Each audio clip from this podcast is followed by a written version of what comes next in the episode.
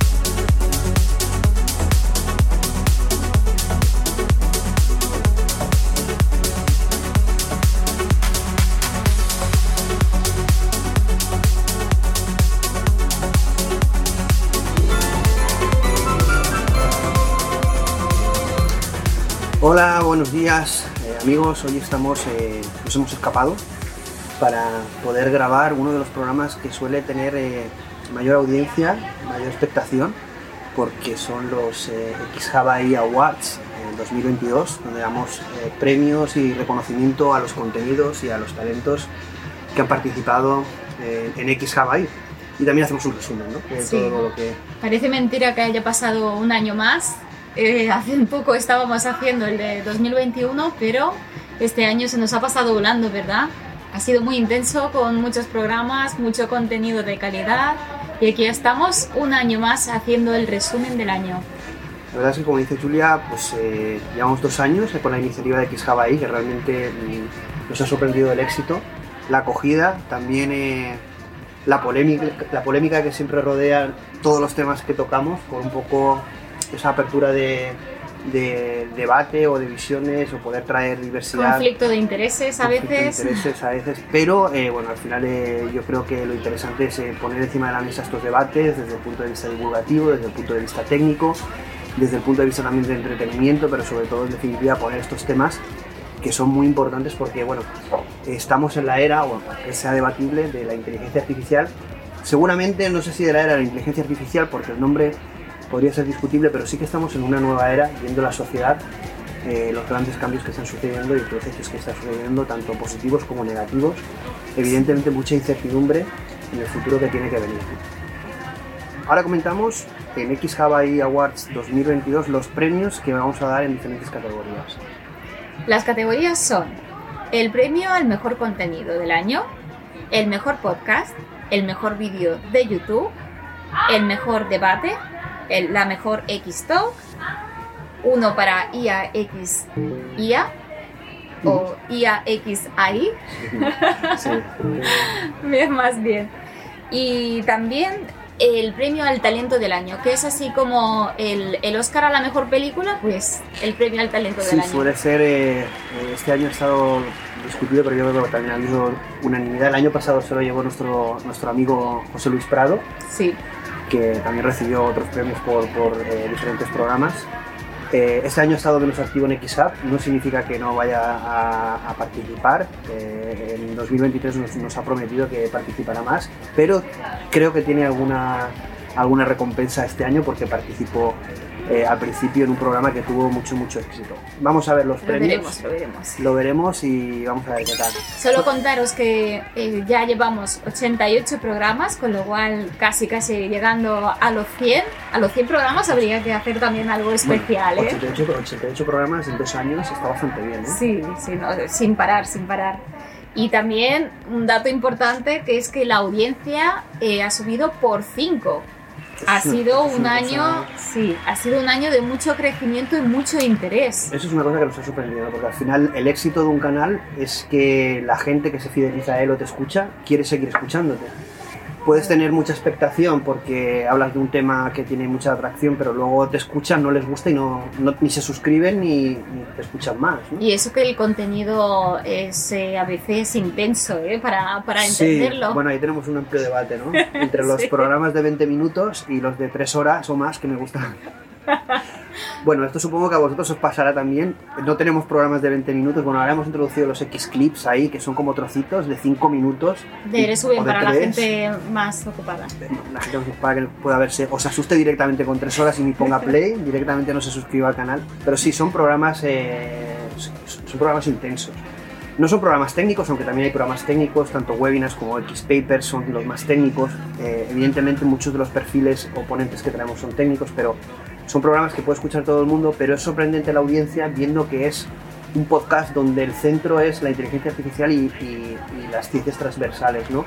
que van a, a ayudar a que la inteligencia artificial eh, tenga ese impacto tan importante en la sociedad que ya lo está teniendo. ¿no? Entonces es sorprendente que tenga esta audiencia y sobre todo este crecimiento. No sé dónde estará el techo. Si no me equivoco, solo en podcast hay más de mil seguidores. Sí, sí, tenemos, eh, bueno, propusimos a la gente que nos ayudara a conseguir antes de final de año eh, mil seguidores. La verdad es que iba despacio, pero a partir de los dos, tres últimos programas, eh, bueno, estaba el State of AI del 2022 y, y- y el de Dios ahí, bueno, esto ha pegado un boom, Se ha disparado. se ha disparado y ya vamos por los 1100 casi eh, seguidores en en Evox y en otras plataformas hay más. Entonces estamos hablando de, pues, de un podcast que evidentemente no, no somos un, como Ibai o un gran streamer o otros bueno, vídeos. mucho futuro todavía. Pero bueno, yo creo que hay mucho margen primero para mejora y para conseguir más audiencia, ¿no? Porque es un poco el objetivo, que tenga cada vez más visibilidad y más alcance todo ese tipo de, de contenidos. Intentar- También, también nos animamos a darnos el feedback, a comentar lo que os gustaría, a lo mejor algún tema que os gustaría ver y no, no habéis visto Ujú. todavía.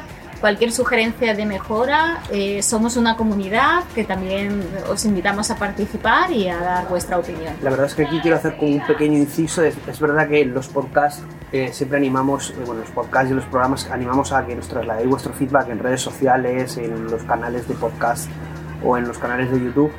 Eh, es verdad que cada vez hay más, pero siempre intentar ser constructivos, eh, tener consideración por el, el trabajo que realizamos, porque al final eh, en muchos temas intentamos trasladarlos para que se genere un debate positivo y constructivo. eh, en algunos programas ha habido casi una guerra en ese sentido. Y- También tened en cuenta que cualquier debate, eh, cada persona eh, un poco da su opinión, entonces lo normal es que si es un debate, pues haya un poco de, de crítica y diferentes opiniones, ¿no? Que a veces eh, chocan entre sí. De todas formas, sabéis que ahí somos muy valientes. Mm, Estamos expuestos a las críticas sabiendo que desde el principio vamos a tocar temas conflictivos con una perspectiva diferente y además eh, desde un punto de vista que los técnicos, eh, el talento, eh, hable. Y esto también es extraño que de determinados temas, sobre todo aquí en España, no sé, en ámbitos anglosajones, puedes escuchar estos temas más conflictivos eh, sin problemas, pero parece que aquí es como... Hay más Hay un cierto miedo. Hay un cierto miedo y parece que la reputación pues, puede verse afectada si participas en un debate de este sentido. De todas maneras, tengo que decir y agradecer desde aquí que siempre que he acudido, casi en el, el 100% de los casos, salvo excepciones, siempre hay una predisposición eh, a participar y colaborar en, en la iniciativa de Xjabai hasta el punto de que ya tenemos casi cola para participaciones en, en 2023. Vamos, en este sentido muchas gracias porque es verdad que eh, a pesar de ser programas conflictivos y que puedan suponer pues un tema a tratar eh, un poquito mm, difícil, eh, la gente está abierta a participar. La mayoría, la mayoría. Esperemos, esperemos que siga así. ¿no? Sí. Sí, seguro. Y bueno, si quieres, eh, pasamos sin más dilación, sin más eh, historias a, a los premios. Muy bien, que seguro que estaréis deseando saber quién se lleva el premio este año. A ver, Vamos a ver los premios. Vamos a empezar por los premios. Empezamos por el primero. IAXI. ¿Quién se lleva el premio este año? el programa The Great Winter con Jorge Gómez. Si lo que nos dicen es parte de la verdad o es una mentira igualmente interesada. Al final, ¿esto quién lo está narrando? Las élites, que como poníamos en el teaser trailer del programa, es el 1% del 1%. ¿Quién nos está contando el relato eh, ahora mismo a la humanidad? Eh, bueno, complicada pregunta, pero te la voy a responder eh, tal y como yo lo concibo. ¿no? Pero me gustaría complementar, has hablado de dos, de dos autores eh, muy importantes, eh, uno con una visión de filósofo, como era Orwell, y el otro con una visión también muy humana, ya que él era, Hasley era biólogo pero autodidacta. Estamos hablando de una persona que no tuvo estudios eh, y que fue autodidacta. ¿no?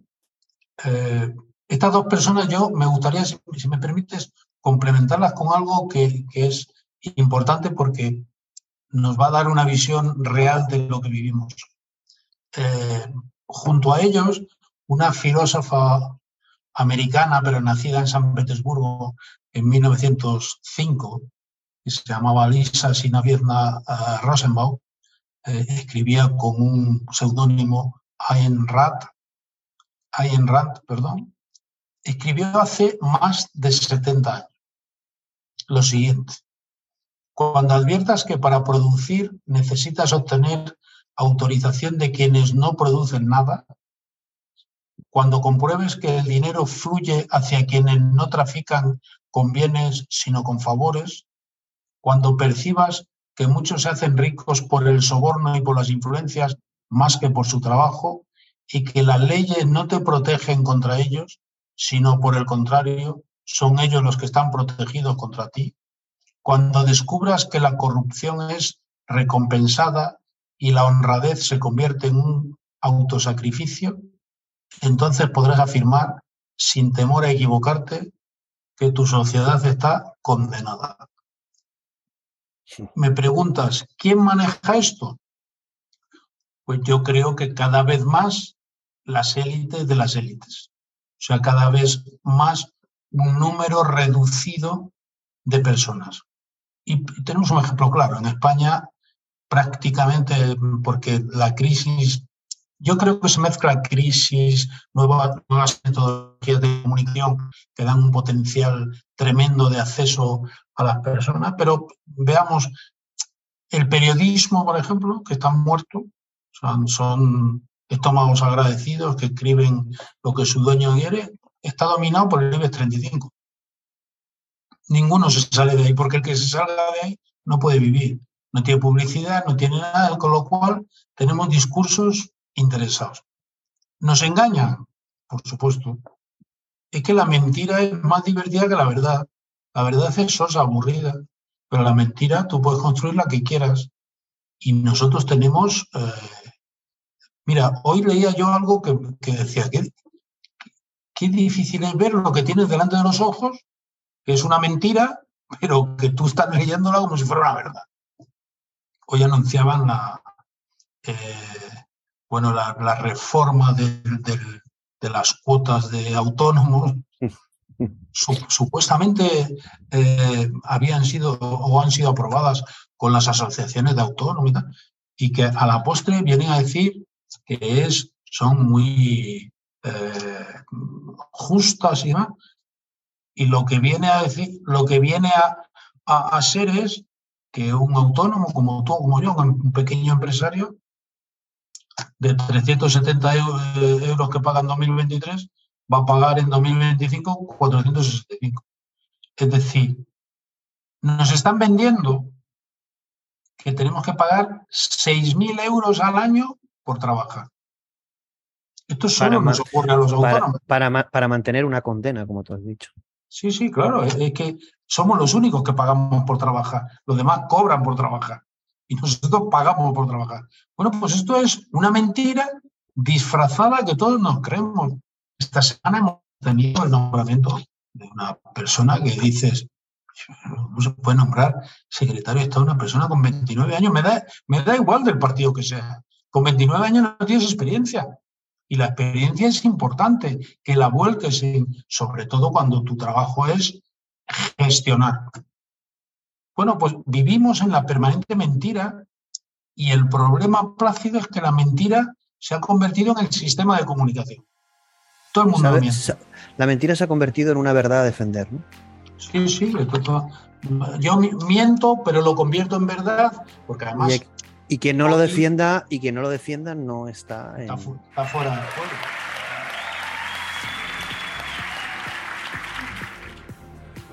Hola a todos los que participáis en este evento. Eh, bueno, en primer lugar quería agradecer a, Plácido y a la organización haber contado conmigo para este proyecto tan interesante y por supuesto es un honor que me hayáis premiado. Eh, el proyecto es interesante porque creo que acercar la ciencia y la tecnología al ciudadano y que entienda la importancia que tiene en su vida actual, en su vida em, de ahora y la que tendrá en su vida futura, creo que es una labor eh, muy importante. En cuanto al premio, lo dicho, eh, para mí es un honor, pero creo que tenemos dos honores en el proyecto. Uno, por mi parte, recibir este premio y otro, que nos hayan censurado.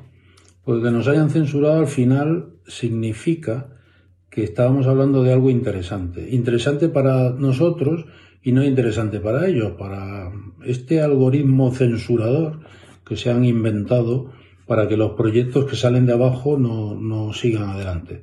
En nuestro caso creo que no va a ser así, no pueden censurar, pero cada vez que no censuren nos dará más visibilidad. Así que espero en el 2023 poder seguir con vosotros, seguir ayudando a divulgar la cultura de inteligencia y un honor y aprovecho para felicitaros a todos, organización, seguidores y, a todo el mundo felicitaros las fiestas, que tengamos un próspero año 2023 y sería un buen regalo de Navidad que se terminasen las guerras.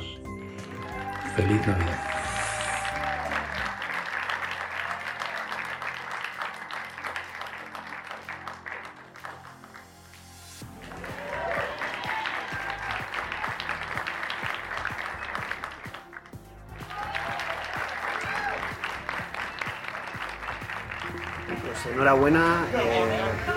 Este programa la verdad es que eh, lo primero que tengo que decir es que fue complicado plantearlo. Primero porque bueno, está, está inspirado en el Great Reset, el Gran Reset, la Agenda 2030, el Foro Económico Mundial, y llamamos de Great Winter pues mm, sabiendo el, el, invierno que ya estamos viendo que nos iba a esperar y tocar todos los temas o muchos temas tecnológicos, económicos y otros eh, que iban a abordar la actualidad eh, y el día a día de este invierno que estamos viviendo. Este programa fue muy, muy visto y comentado, también muy criticado, porque, mm, bueno, nos decían que hablábamos de política y que no podíamos hablar de política porque eh, hablábamos de inteligencia artificial y que era incompatible una cosa con otra cuando creemos que evidentemente no.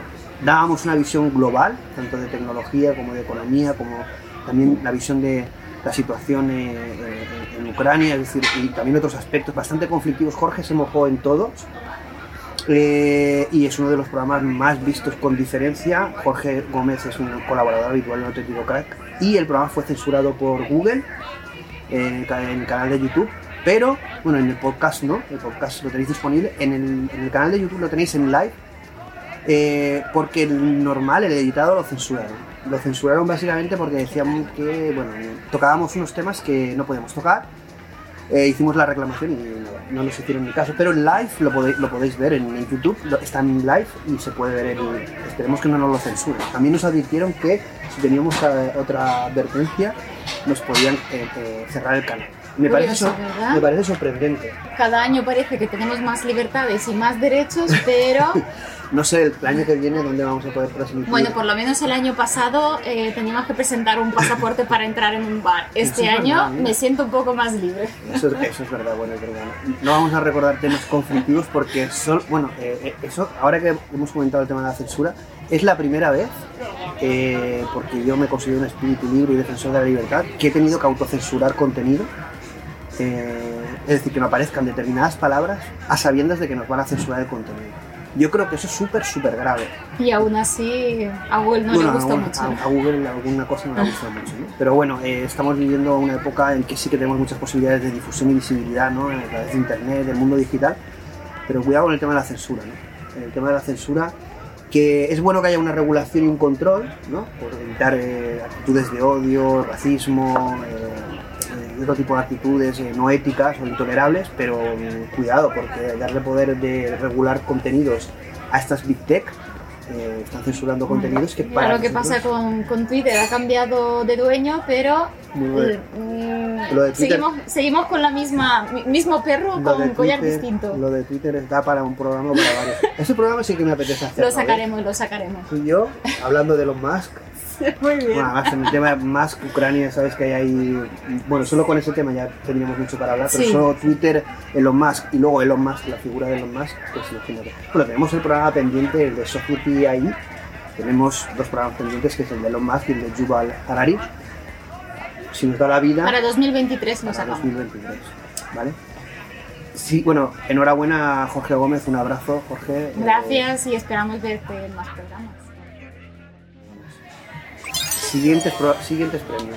Muy bien, la X-Talk, el programa que, que se hace en formato entrevista ¿no? sobre, sobre un tema y con, con una personalidad que, que consideramos Un talento que es que consideramos que clave. pueda ser eh, interesante escuchar. Aquí vamos a dar tres, ¿no? Tres premios, el bronce, el plata y el oro. Pues, eh, Empezamos por el bronce. Venga, a ver quién le ha tocado el bronce. Tu, tu, tu. Elías Fernández Comba- Combarro Álvarez. Muy bien, enhorabuena. ¿Qué es lo cuántico? ¿no? ¿Qué es lo cuántico y qué es un computador cuántico y por qué genera esta controversia en comunidad y a nivel general? ¿no? ¿Por qué esta polaridad tan extrema? Bueno, yo creo que, que hay dos motivos para que se cree un poco esta división o este, este hype, esta controversia ¿no? con, con la computación cuántica. El primero, evidentemente, es que es un tema que es difícil de, de entender y que muchas veces yo creo que se divulga mal. Eh, no pasa solo con la computación cuántica, pasa con muchos otros temas. En general, todo lo cuántico tiene ese halo de misticismo, de misterio, ¿no? De, bueno, de, estamos un poco lastrados por aquella, aquella famosa frase de Richard Feynman de que nadie No conoce o nadie entiende la computación cuántica, bueno, ¿Qué- o, qué o pi- la, qué- la qué- física cuántica, ¿no? El que ¿Qué crea piensa- que... ¿Qué piensas Sí. de eso? Porque era una de las preguntas, ¿no? ¿Estás de acuerdo con, con lo que dice A Richard ver. Feynman? Eh, yo no soy experto en física cuántica, mi campo es la computación cuántica y yo creo que la computación cuántica se entiende mucho mejor, esto lo dice por ejemplo Scott Aronson, que es uno de los gurús de, de la computación cuántica, cuando le quitas todo lo cuántico, cuando le quitas la parte física. La computación cuántica se puede entender relativamente de manera fácil si uno se fija en cuáles son las matemáticas que hay detrás y a diferencia de lo que uno podría creer, son unas matemáticas relativamente fáciles.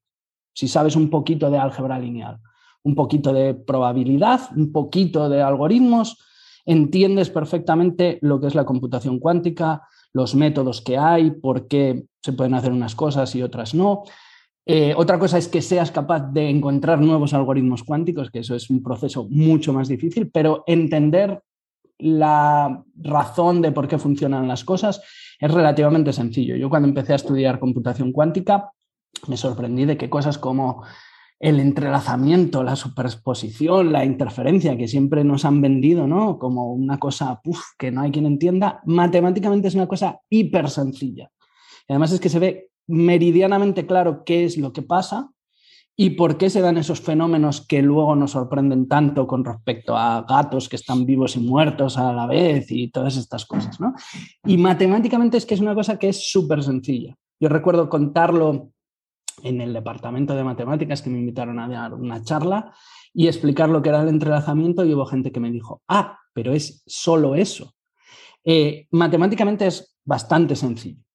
¿Qué pasa? Que la interpretación de qué es lo que sucede con esas partículas que tienen esas propiedades y que muestran esos comportamientos nos sorprende porque no es una cosa que vemos en el día a día. Pero cuando le quitamos esa parte e intentamos entenderlo simplemente como operaciones que podemos hacer con objetos matemáticos, en este caso con vectores, es una cosa que no es tan complicada. Por ejemplo, hay otras teorías físicas que son, mm, tienen una, base matemática infinitamente más compleja. Por ejemplo, la teoría de la relatividad es a nivel matemático un infierno comparado con, lo que es la computación cuántica. Entonces yo creo que ahí eh, nos hace poco favor ese, esa fama que tiene todo lo cuántico de ser complicado. Para mí, matemáticamente es más sencillo, como digo, que otras teorías. ¿Qué pasa? Que a eso se une el que hay ciertos intereses para obtener financiación, para obtener publicidad, de gente que quiere vender la computación cuántica como algo que todavía no es, que esperamos que llegue a ser, pero que todavía no es. Yo siempre digo que a día de hoy no hay ninguna aplicación práctica real en la que los ordenadores cuánticos sean mejores que los, que los ordenadores clásicos. Tenemos algunos problemas que son problemas académicos, como los famosos problemas que se están resolviendo para obtener la llamada supremacía cuántica, pero no tienen una aplicación real. Es algo que demuestra que efectivamente el ordenador cuántico es capaz de hacer cosas en un tiempo razonable que no podríamos hacer con un ordenador eh, clásico, pero no tienen una aplicación. Entonces, ¿qué pasa? Que, bueno, pues si tú dices, no, es que lo que yo hago lo hago más rápido que con un ordenador clásico, pero no vale para nada, pues... La verdad es que eh, hablamos de mitos y realidades de la computación cuántica eh, yo no conocía a Elías, lo contactamos en LinkedIn, luego ha tenido más reconocimientos, cosa que me, que me alegra. Algo habrá ayudado a nuestra X-Talks. claro, no, pero el programa ha tenido, ha tenido pero la verdad audiencia. Es que tuvo muchísima audiencia y luego otra cosa que me sorprendió fue Elías. Eh, su claridad, su exposición da, da gusto escucharlo. Eh. Claro, cuando es un tema bastante complejo. Y, evidentemente, pues eh, una persona de un gran talento y que da gusto escucharlo. Esperamos también eh, tenerlo más veces en el 2023. Y enhorabuena, Enhorabuena.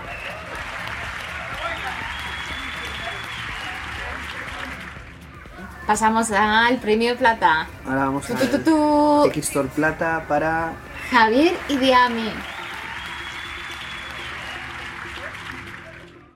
Exacto, lo, que dijiste antes, asistido y aumentado. La palabra que más me gusta es precisamente aumentado. Es decir, queremos aumentar la musculatura creativa de la gente, de nuevo. ¿vale? Es decir, eh, todo el mundo, mm, mucha gente querría ser, eh, pero en realidad mucha gente querría ser más creativo, que es un concepto que, no, es, em, no, no, es correcto en sí mismo, en mi opinión. Es decir, eh, todo el mundo ha sido un niño, ¿verdad? Tú has sido un niño, yo he sido un niño. Todo el mundo es creativo. Todo el mundo ha sido creativo. Lo que pasa es que en la transición entre la infancia y la edad adulta, por razones fisiológicas, culturales, sociales y de otros tipos, se atrofia en mucha gente, se atrofia esa musculatura creativa.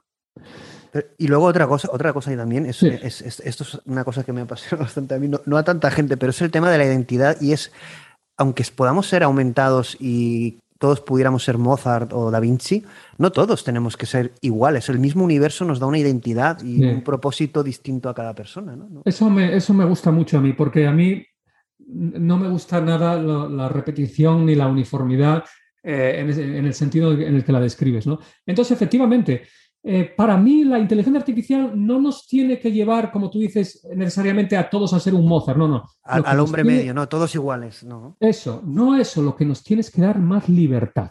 Eso es donde yo lo veo. Nos aumenta para que seamos más libres. Es decir, es como cualquier otra herramienta que usamos en la vida, como un ordenador o un lápiz, pero mucho más sofisticada. Yo creo, yo creo que un poco tomando tus palabras, eh, que me gustaron mucho además, quería haber empezado además la entrevista así, eh, que todos empezamos en la oscuridad, ¿no? De nuestro cerebro, de nuestra caja. Yo creo que la inteligencia artificial, que como bien dices tú somos nosotros, nos tiene que dar luz en esa oscuridad para descubrir quiénes somos, ¿no? Sí, muy bonito, eh, totalmente de acuerdo. Es, es, es, es, duro aceptarlo, pero vivimos realmente una fantasía en la oscuridad. Esa es la realidad. Y mejor saberlo que ignorarlo. Y la inteligencia artificial nos puede aumentar, aumentar nuestra capacidad de ser más libres dentro de esa oscuridad de poder hacer más cosas, de poder entender más cosas. Y de entendernos a nosotros mismos. ¿no? ¿No crees que es un mensaje que hay que transmitir para que la Mm. gente no piense en control o Terminator eh, cuando Sí. piense en inteligencia artificial y que empiece a vislumbrar un futuro de la humanidad más libre gracias a esta tecnología? Sí, yo creo que es muy importante lo que acabas de decir. O sea, tenemos que empujar cada vez más a que la gente pierda el miedo y yo vuelvo a lo que os comentaba antes. Para mí la forma más fácil es explicando a la gente que la inteligencia artificial no trata de las máquinas, que trata de ti, que trata ¿no de crees- tu mente. ¿No crees que una de las cosas que ha hecho, porque evidentemente uno de los retos que tenemos, eh, el talento es crear nuevo talento que se apasione por la inteligencia artificial y, y continúe esta, este, este, Sí. esta historia ¿no? del ser humano? Pero creo que hay como una intencionalidad, no sé de quién, no vamos a hablar ni de clase política, ni de sistemas, ni, pero sí que creo que hay una intención contra el ser humano de quitarle el poder de poder cambiar la realidad. Cuando a un Mm. niño tú le dices que haga lo que haga, se esfuerce lo que se esfuerce, no va a conseguir impacto en la realidad, estás matando al talento.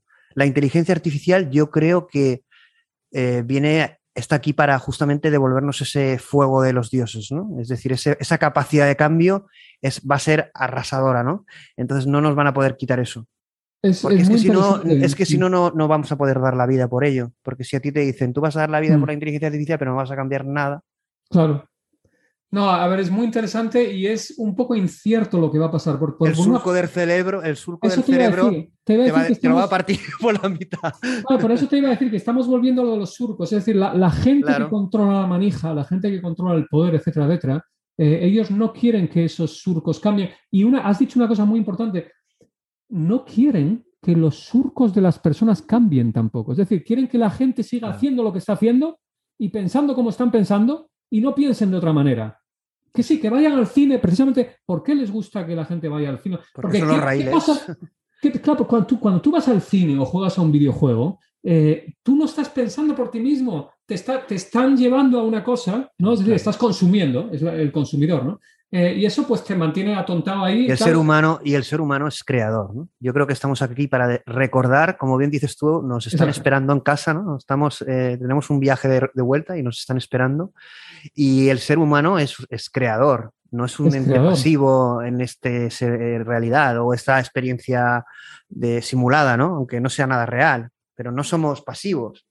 Exacto, eh, vas allá- vas a una cosa muy interesante cuando recordamos la famosa pregunta de por qué subes el Everest, ¿no? Y la, la respuesta que daba, me parece que era Hillary, ¿no? Que decía porque está ahí, ¿no? Es decir, dentro del ser humano hay una tendencia innata a que a explorar.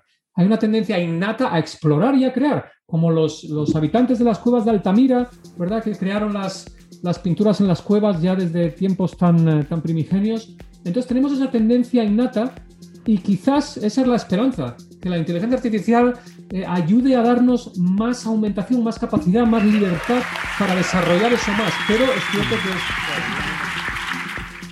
Bueno, eh, Javier Idiami yo creo que es uno de... yo- es una debilidad mía personal, pero Javier Idiami es un auténtico crack. Yo creo que más que contar cosas sobre él, es que lo busquéis en LinkedIn, en las redes. eh, fue un placer, es verdad la predisposición de Javier. Es un referente. Para mí es un referente porque por varias cosas, por el talento, por la creatividad, por la imaginación, por esa personalidad y sobre todo por esa apertura de mente, ¿no? Y, y un, un tío apasionado que me encanta haberlo entrevistado y esperemos que, que, bueno, pueda participar en, en otros programas, otros contenidos. Pero bueno, enhorabuena Javier, gracias por habernos dado la oportunidad de charlar contigo y un abrazo. Enhorabuena. Merecido el, merecido el premio sin duda, bueno, todos.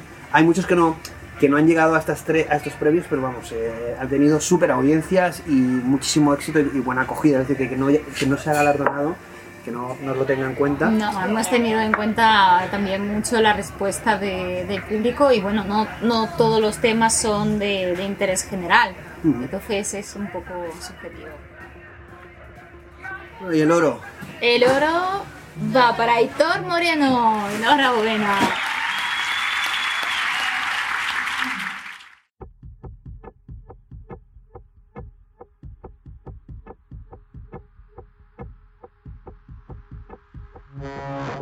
¿No? Es como con una rueda hago el coche, ¿no? No, yo, yo, yo creo que, a ver, desde mi punto de vista, el, yo lo que quiero en mi trabajo de, a las noches, ¿no? pero de las producciones, es llegar a, ese, a esa inteligencia general ¿no? en, la cual, eh, que, en la cual un sistema sea consciente ¿no? y, sea, y tenga conciencia ¿no? y, y, bueno, y, se, y sea como se parezca a nosotros. ¿no?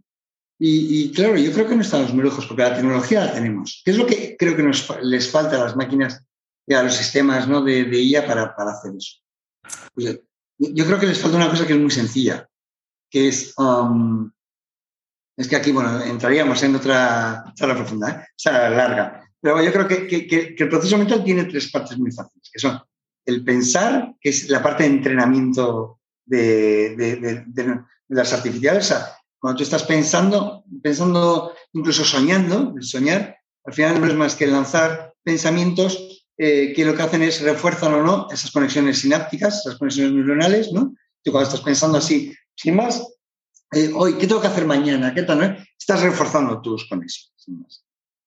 Luego hay la inferencia, que, luego, que es el, el inferir, es ante una entrada determinada, y una entrada puede ser una conversación con alguien eh, o una manipulación, tienes que montar una mesa, tienes que ir a algún sitio, tienes que hacer una inferencia. Y esa inferencia eh, devuelve acciones, devuelve conversaciones, devuelve, ¿vale? Pero son inferencias, digamos, eh, automáticas casi. O sea, por eso muchas veces vas conduciendo y, bueno, o andando o, montas algo y no te estás dando ni cuenta de lo que estás haciendo porque es algo automático. o conversaciones de ascensor que, bueno, que es eh, casi automático, no tiene, no tiene, ¿no? Pero hay una inferencia, hay una inferencia sobre lo que has aprendido y, y hay, decías, no necesitamos tantos datos. Hombre, necesitamos muchos años de nuestra vida para hacer inferencias coherentes. O sea, muchos años, muchas horas, muchas horas de entrenamiento eh, para hacer eh, inferencias coherentes. Pero que, y eso las máquinas, bueno, lo, lo hacen. ¿Pero qué le falta? Acumuladas por años de evolución, es decir, ¿crees que nuestra... tenemos, tenemos un entrenamiento evolutivo de muchos años de existencia y por lo tanto eso se va heredando, ¿no? Tenemos una, vamos, nuestro software se, se, traslada, ¿no? Y ya, ya, estamos entrenados de alguna manera. Y la topología cerebral es la que es, va evolucionando, pero es la que es porque es una evolución, efectivamente. Entonces, todo se basa en la topología, además, eso es, eso es importante saber. Es decir, eh, pensamos que igual la inteligencia es algo eh, abstracto de conceptos y no, no, son enlaces, son conexiones. Y, en función de esa topología... Pero ahí eh, vamos a entrar en un debate de vamos a despegar la nave. lo que estás hablando al final y muchas veces la inteligencia artificial analiza eh, ese análisis de, la realidad eh, tangencial, la res extensa que llamo yo, bueno, es un concepto filosófico, pero al final hablamos del, mundo físico. Muchas veces la respuesta o la interacción o el resultado que obtenemos de la interacción con ese mundo físico es de res extensa. Pero has comentado muy bien el mundo de los pensamientos, ¿no? el mundo interior. ¿Dónde, está, ¿Dónde está ese mundo interior? Podemos decir que está en el cerebro, ¿no? Porque somos un sistema... Sí, sí, pero nos falta una cosa en esa inferencia nos falta un tercer paso, que es el que no tienen las máquinas, que es el razonamiento. O sea, nosotros razonamos. Las máquinas, pueden razonar. Sí, pero no razonan sobre sus inferencias. O sea, quiere decir, nosotros cuando tomamos una decisión, muchas veces la decisión ya está tomada en, esa inferencia rápida. Bueno, y, yo creo que, estás, creo que estás haciendo un poco pensamiento sobre que nosotros tenemos eh, ese pensamiento sobre nosotros mismos. ¿no? No, no sobre nosotros mismos, que también, sino sobre lo, que sobre lo que inferimos. Es decir, la explicabilidad de lo que inferimos, que ahora tan de moda está la explicabilidad, nosotros lo tenemos innato. O sea, digamos, tenemos como dos circuitos. El que infiere, el que eh, dice, voy a hacer esto, y luego el que dice, ¿y ahora, ¿y por qué voy a hacer esto? Bueno, pues yo voy a hacer esto, por esto. Por esto, ¿Crees, por que, ¿Crees que, bueno, yo como programador, yo creo que eso es fácilmente replicable? Por eso digo que no estamos tan lejos. Pero la, respuesta sería, si creáramos un modelo que tuviera esa capacidad de inferir y a la vez de analizar lo inferido, es decir, nuestro modo observador, ¿esa es la conciencia humana? Yo estoy convencido de que sí. Porque, porque además... ¿Tan, simple? Tan simple. Tan simple y, tan complejo a la vez. Porque, porque tú ten en cuenta, nosotros inferiríamos, o sea, razonaríamos lo que inferimos. Pero es que esas inferencias, que al final son las ontologías, ¿no? y, podríamos tener una ontología general que ya tenemos, el C, C, por ejemplo, es una ontología general que tiene, toda la Wikipedia está en una RFC, en una semántica, ¿no? Que son tripletas, ¿no? Eh, vale, nosotros si lo, sobre lo que inferimos razonamos sobre ello, eh, a, la vez de razonar tenemos eh, conciencia sobre lo que razonamos y, y consciencia, ¿no? Solo lo, Pero si esos razonamientos los volviésemos a meter como en biddings, tú me vas a entender, como en biddings, si en vez de meternos en biddings de las deep learning actuales, que son, por ejemplo, en lenguaje natural, son en biddings, son características principales que vienen de una vectorización de conceptos que es abstracta.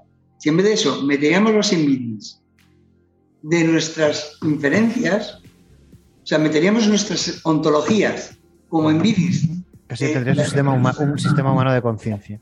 Tendríamos un sistema que volvería a hacer una inferencia, pero reforzado sobre el aprendizaje de la diferencia semántica de nuestra Sí, es, eh, bueno, ¿qué podemos decir de Aitor? Eh, Aitor es un colaborador habitual, es responsable de inteligencia artificial en Ibermática y bueno, es otro de los talentos referentes. Yo creo que cada vez más vamos a escuchar a Aitor en los ámbitos de inteligencia artificial, computación cuántica, neurociencia, eh, AGI, eh, bueno, todos los temas que apasionan a, Aitor.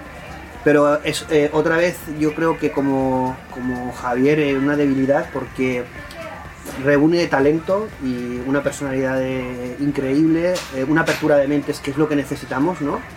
Y bueno, es un auténtico crack, súper merecido, desde que fue una de las primeras del 2022 y no ha parado de ser escuchado.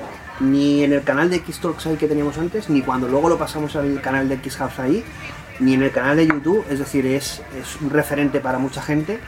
Eh, lo tiene que ser más porque le vamos a ayudar en dar toda la visibilidad posible a su talento y bueno, enhorabuena porque la labor que está haciendo es, eh, es total y, y con nosotros siempre colabora, siempre que puede, porque es verdad que todos los talentos tienen la agenda full, ¿no? Y a veces es complicado colaborar todo lo que quisieran, pero, pero bueno. Seguimos contando contigo para 2023, Aitor.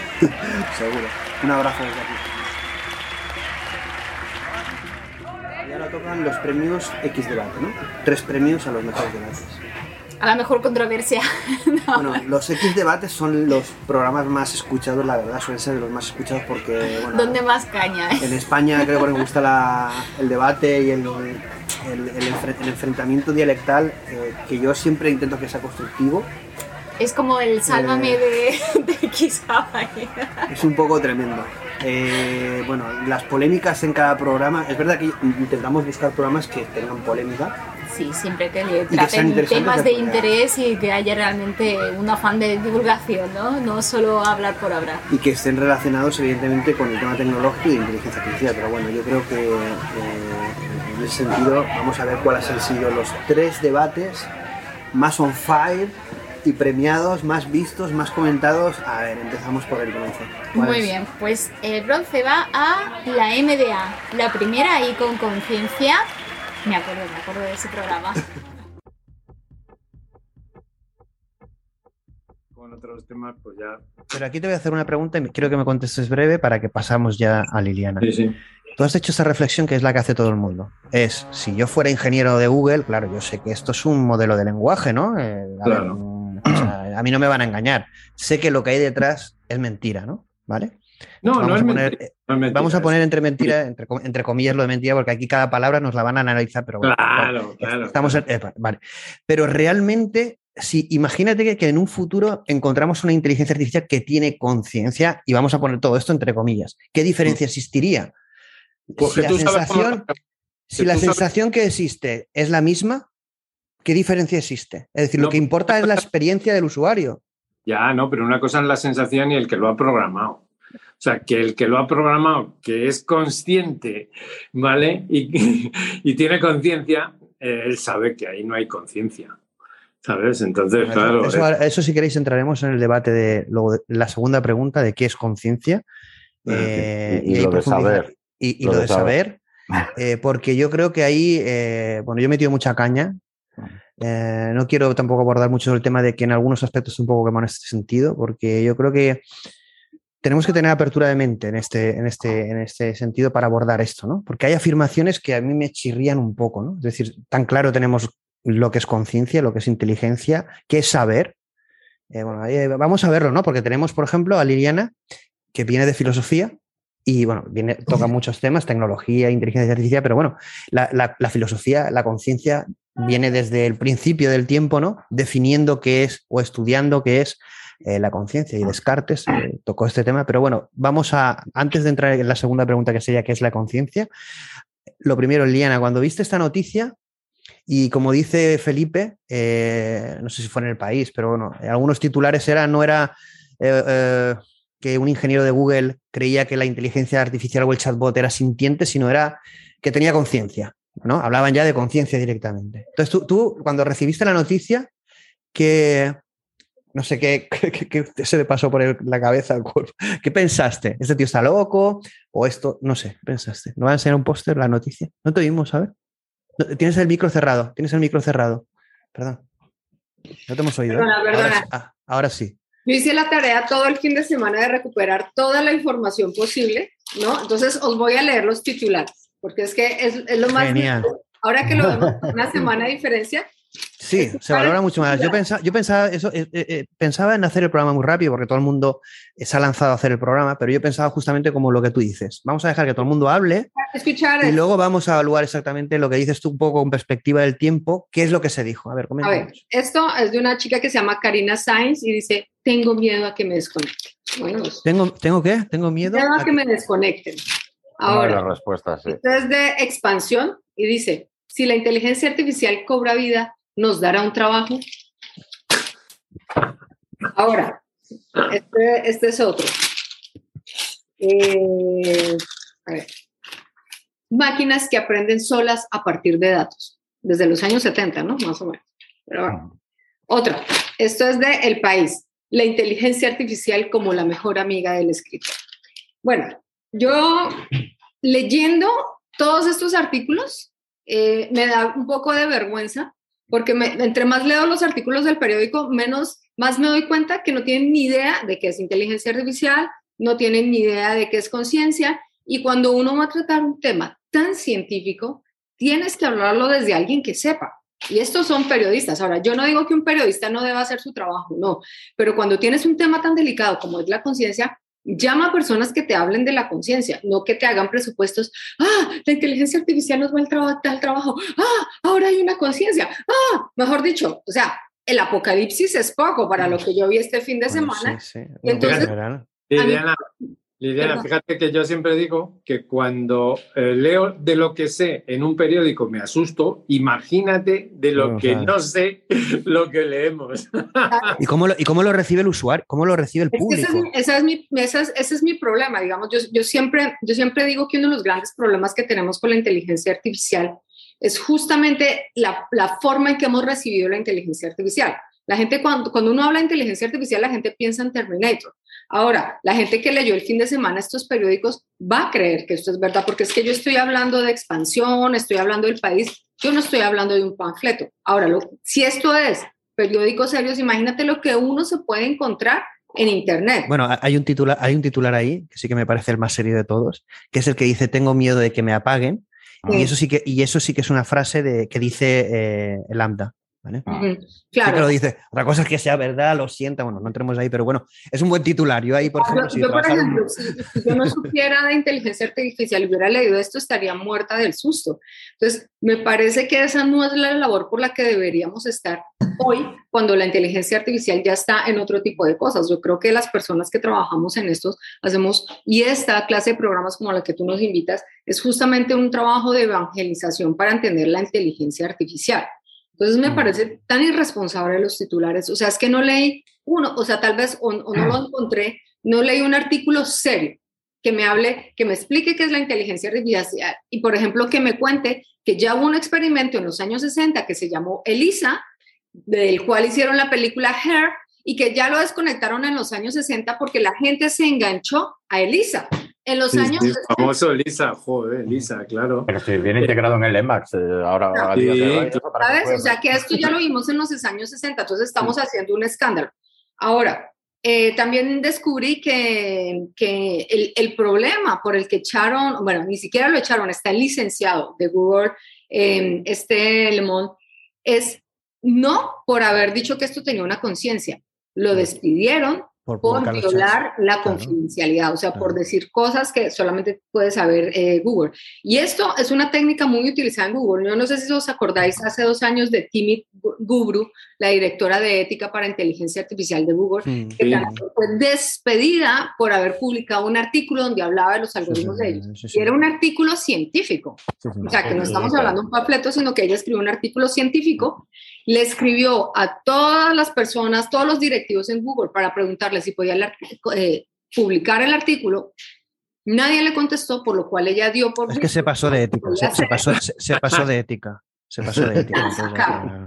Entonces, eh, es gracioso porque yo entre más, entre más veo este tipo de cosas, eh, y, Google ah, se precia de ser la primera que habló de ética en inteligencia artificial y que montaron un departamento están haciendo como una especie de, de ethic washing, ¿sabes? O sea, sí, tenemos un departamento de ética y estamos trabajando, pero al mismo tiempo somos capaces de ser una persona Sí, puro, puro más despiadada. O sea, no sé si habéis leído, si no lo, le, no lo conocéis, leer el relato de cómo han perseguido a Timmy Guru mm, después de que la echaron del Google. Entonces, yo creo que en este momento a mí me preocupa más ese tipo de cosas el poder de las Big Tech. Una conciencia, y, y, ahí, te hago, ahí te hago esa pregunta que le he hecho a ellos, ¿no? Es decir, uno es tu indignación por todo esto, es lo que tú dices, ¿no? Porque tras, se traslada una visión de todo esto muy poco seria, muy poco profesional y muy, muy amarilla, ¿no? Y yo creo que debemos eh, tranquilizar a la gente y hablar de esto desde un punto de vista humano y tranquilizador y con más, mayor conocimiento de causa de todo esto, ¿no?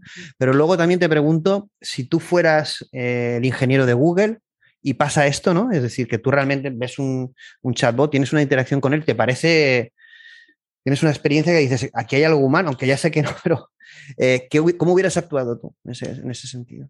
Mira, yo, yo sinceramente creo que cuando, eh, y que cuando tú trabajas con Google, que te hacen firmar un contrato de confidencialidad de este, de este, de este tamaño, tú tienes que ser un, y, y, has visto casos que ya han pasado con otras personas que los han despedido de una manera abrupta. Yo creo que tú tendrías que tener, un, antes de hablar de que el algoritmo tiene conciencia, él debería haber tenido conciencia de que esto le podía pasar, ¿o no? Digo yo, ¿no? Esa es buena, ¿eh? Liliana, esa es buena.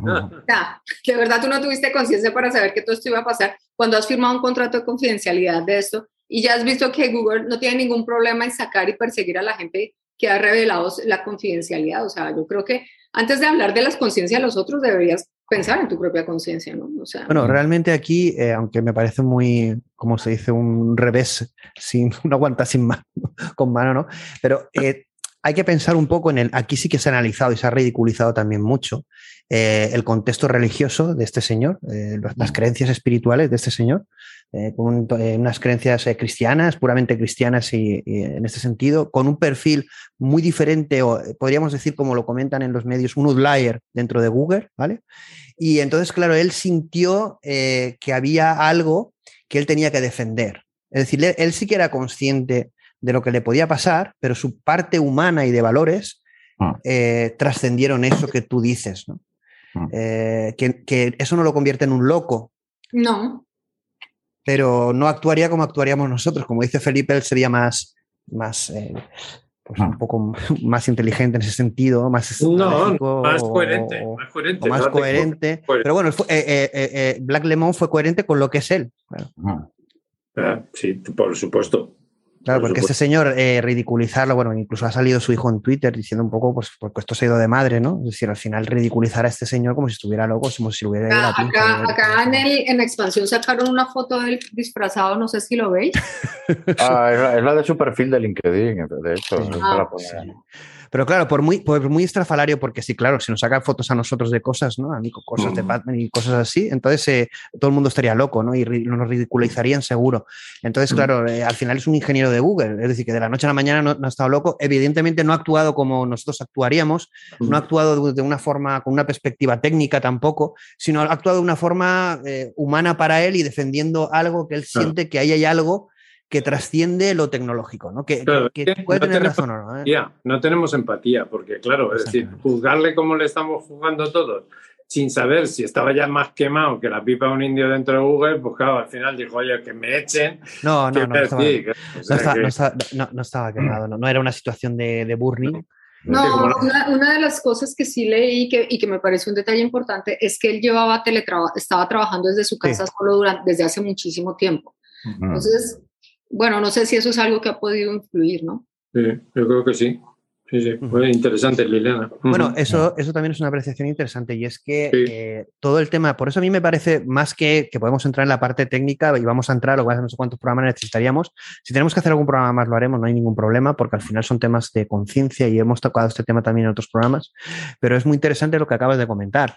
Todo el tema de teletrabajo, y yo puedo acreditarlo, es decir, eh, la salud mental de la gente en teletrabajo, sobre todo, no sé, si estás en un escenario de soledad, yo, mm, yo, por ejemplo vivo solo, y eh, cómo nos puede afectar, ¿no? La percepción de la realidad es muy subjetiva, bueno, es una experiencia individual, y bueno, eh, mm, todo ese modelo del mundo, imagínate tú, ese señor, eh, teniendo una relación muy humana, muy empática, yo siempre lo digo, a ver, yo, yo lo dije mon- montando el vídeo de Amor Robot, eh, editando el vídeo, cuando lo editábamos, metimos un, eh, eh, un trozo de la película Her, cuando él está llorando en la cama, hablando con, con el asistente, que es como si fuera un chatbot, y de verdad que yo me emocioné y yo me ponía en el caso de él, y si yo estoy en la situación de él y hablo con una persona y te da el aliento que te está dando ese asistente, que ya sé que es puro código, ya está, o me da igual lo que haya detrás, hay una empatía ahí, hay una empatía, es imposible que me emociona la escena, es que me da igual que sea un robot, es que lo que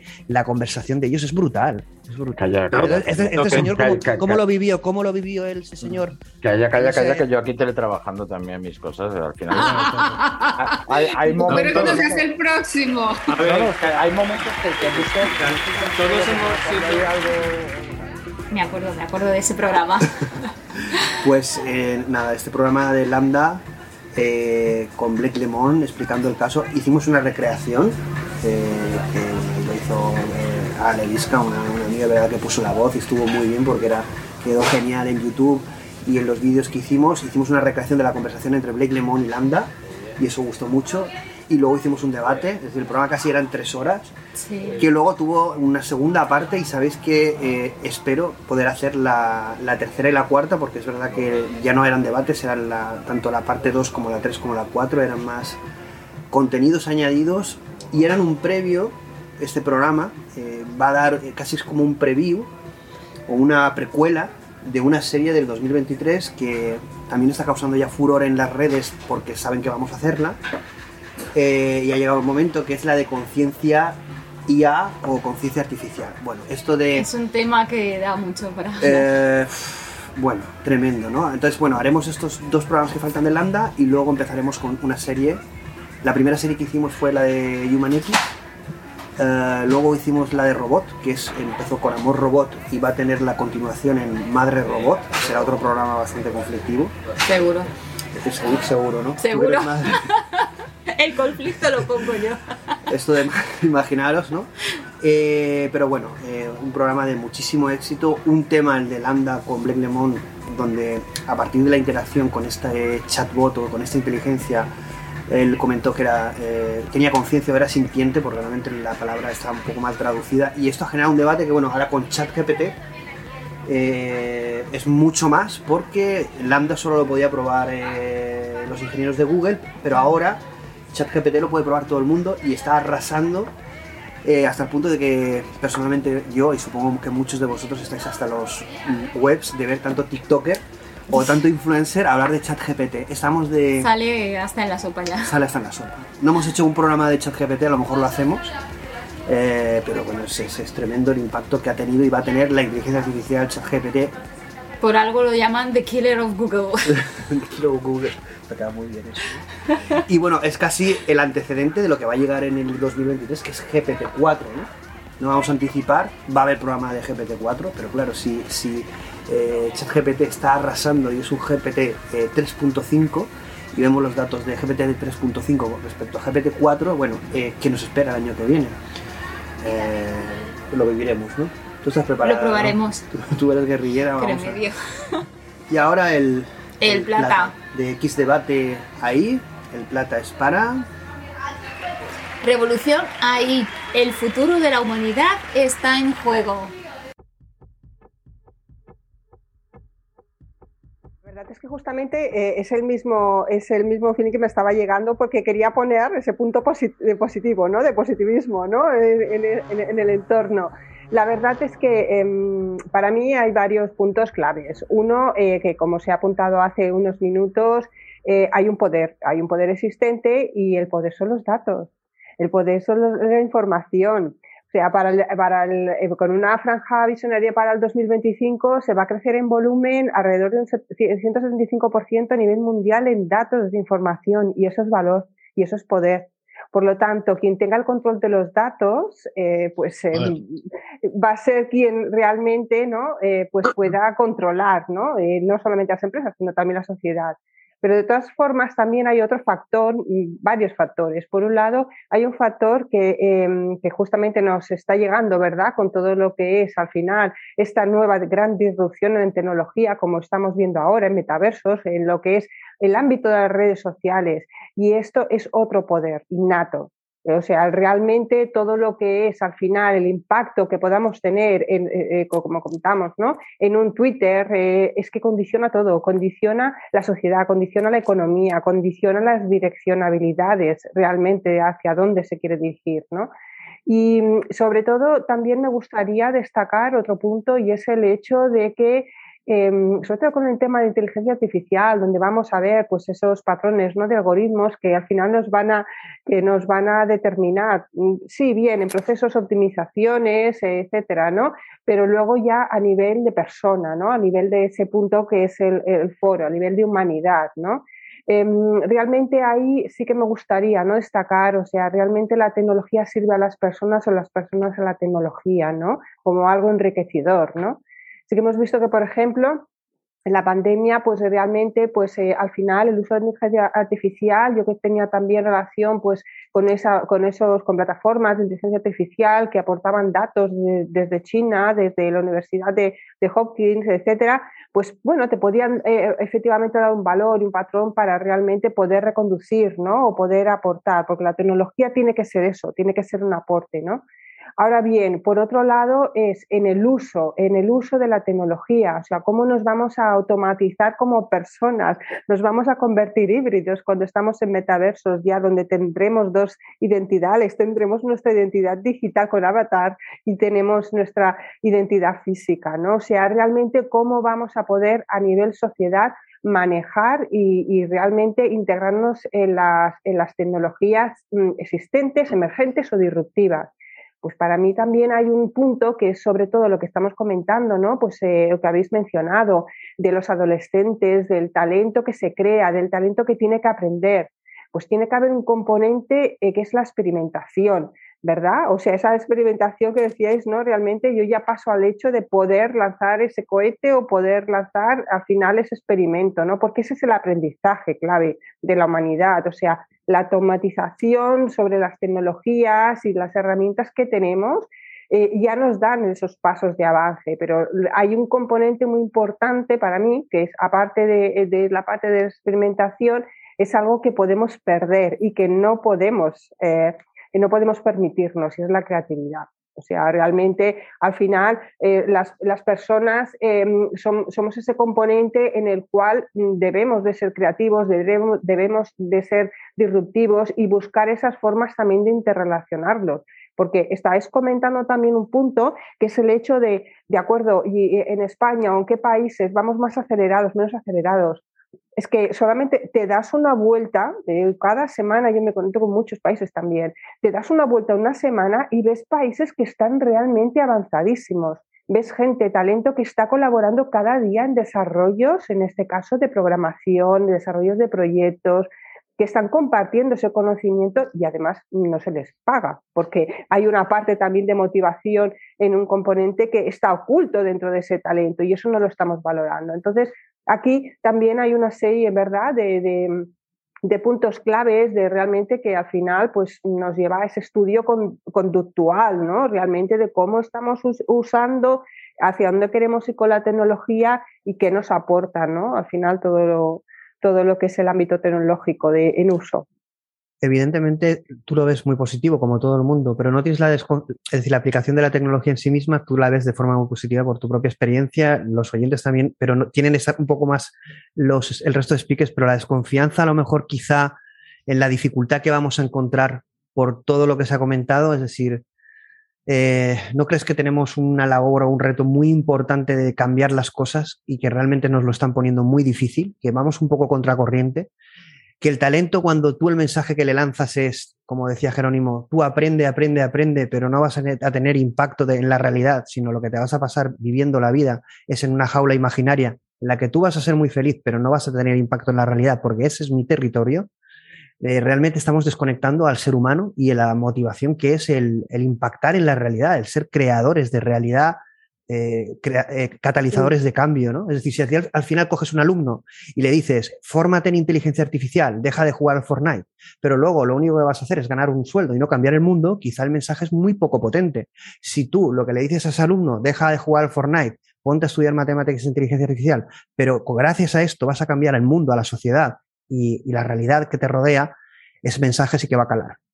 Me, gusta mucho, me gusta mucho, Plácido, este punto de vista que estás, que estás introduciendo, porque, porque al final hay un factor para mí que es la motivación. Y las motivaciones, como comentas, no es el decir yo quiero hacerlo, ¿no? O sea, tienes que buscar realmente algo en tu interior. Una motivación interior. Efectivamente, ¿no? Para que, para que al final tenga un impacto en un legado, para que tenga un impacto sobre. A que, no, que no tiene que ser, ¿no? Digamos, un impacto, no, no pueden ser pequeños impactos que pueden ser incluso, ¿no? El poder al final, pues pues, eh, involucrarte pues, con inteligencia artificial para... Pero ¿qué nos dice la realidad? Al final la realidad, lo que nos está bombardeando los poderes es no pienses, te vamos a crear una realidad alternativa, un sistema perfecto, no tendrás nada pero serás feliz, serás esclavo y serás feliz, lo que necesites te lo daremos. Es decir, al final el mensaje es no pienses en ser creativo y crear un futuro mejor porque nosotros ya hemos decidido. porque, porque, porque, difícil, eh, porque eh, es, difícil pensar, es difícil encontrar personas que sean, en este caso, ¿no? que vayan un poco más fuera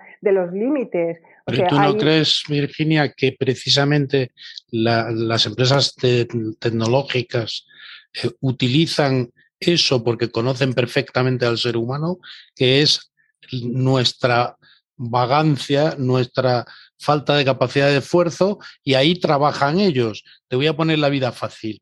Tú no te tienes que cansar, ni tienes que estudiar, ni tienes que hacer nada.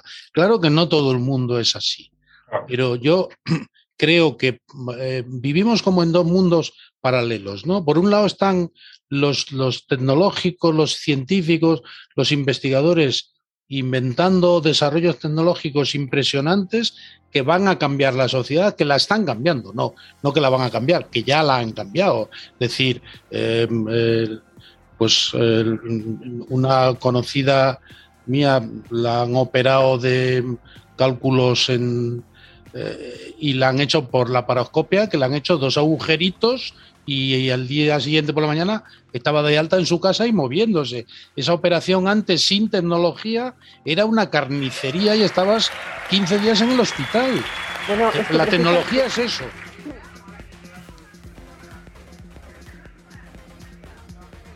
Pues ese es un programa, eh, bueno, fue el primero, el primer debate de la segunda temporada lo recuerdo perfectamente, a mí me, ah. llegó al corazón. Bueno, eh, mm, vamos, fue tremendo. Eh, Nos planteamos unas cuestiones muy, muy profundas. Eh, yo creo que somos muy atrevidos. Es verdad que ese programa, en parte para mí, fue muy bueno, pero a la vez un poco decepcionante en el sentido de que fue un poco negativo para mí, porque la gente transmitía más quejas que propuestas. Cosa que lo que nosotros. Realmente hay un miedo del impacto de la inteligencia artificial en el mundo, ¿no? Eso está claro, ¿no?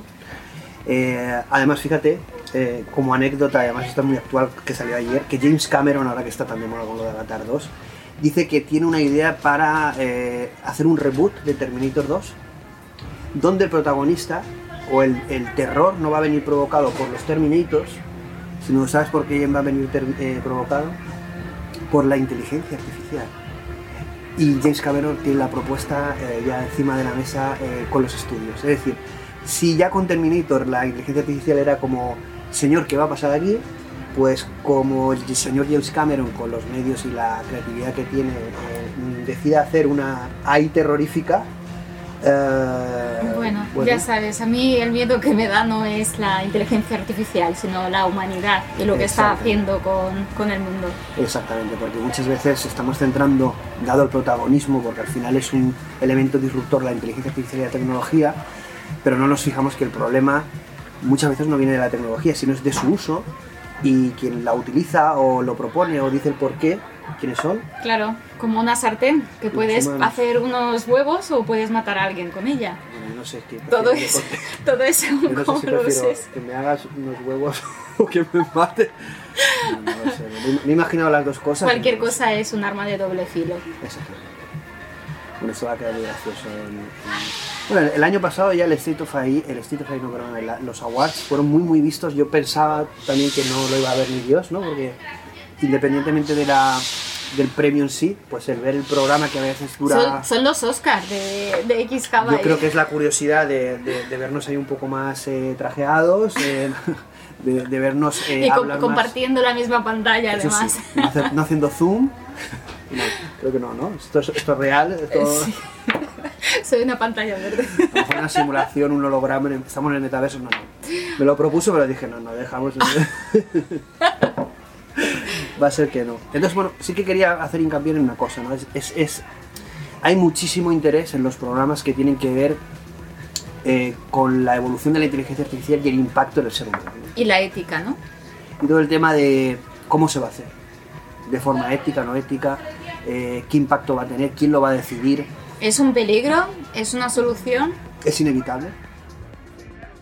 Eh, y vamos a por el, el oro, el debate oro que ha sido por sorprendente. Va para dios ahí.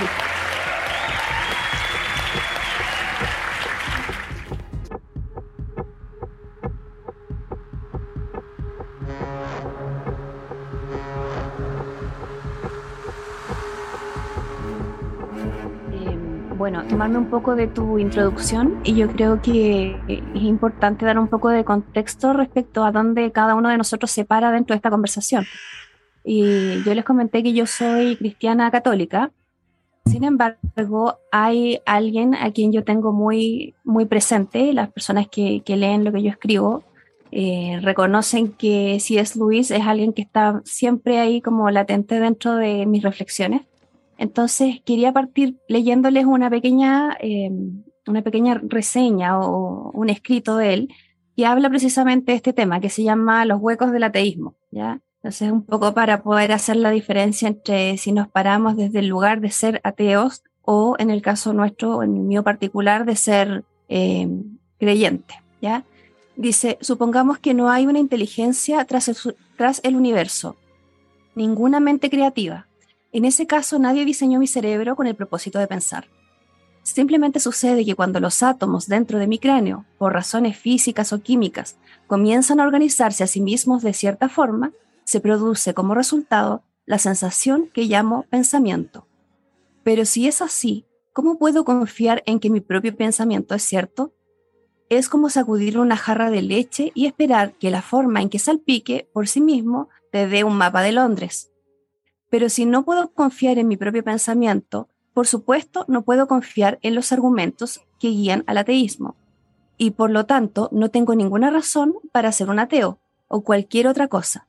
A menos que crea en Dios, no puedo creer en el pensamiento. Por tanto, no puedo usar nunca el pensamiento para descreer en Dios.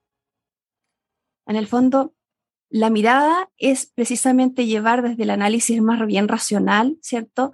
Cómo nosotros podemos ir articulando nuestra creencia y que en el fondo para mí ha sido lo que me ha cautivado respecto de eh, mi religión y del, del cristianismo católico, que ha sido el puente como desde la razón para poder acercarme a Dios. Entonces, bueno, desde ahí me tomo de eh, las palabras que cita Placio respecto del Papa Francisco.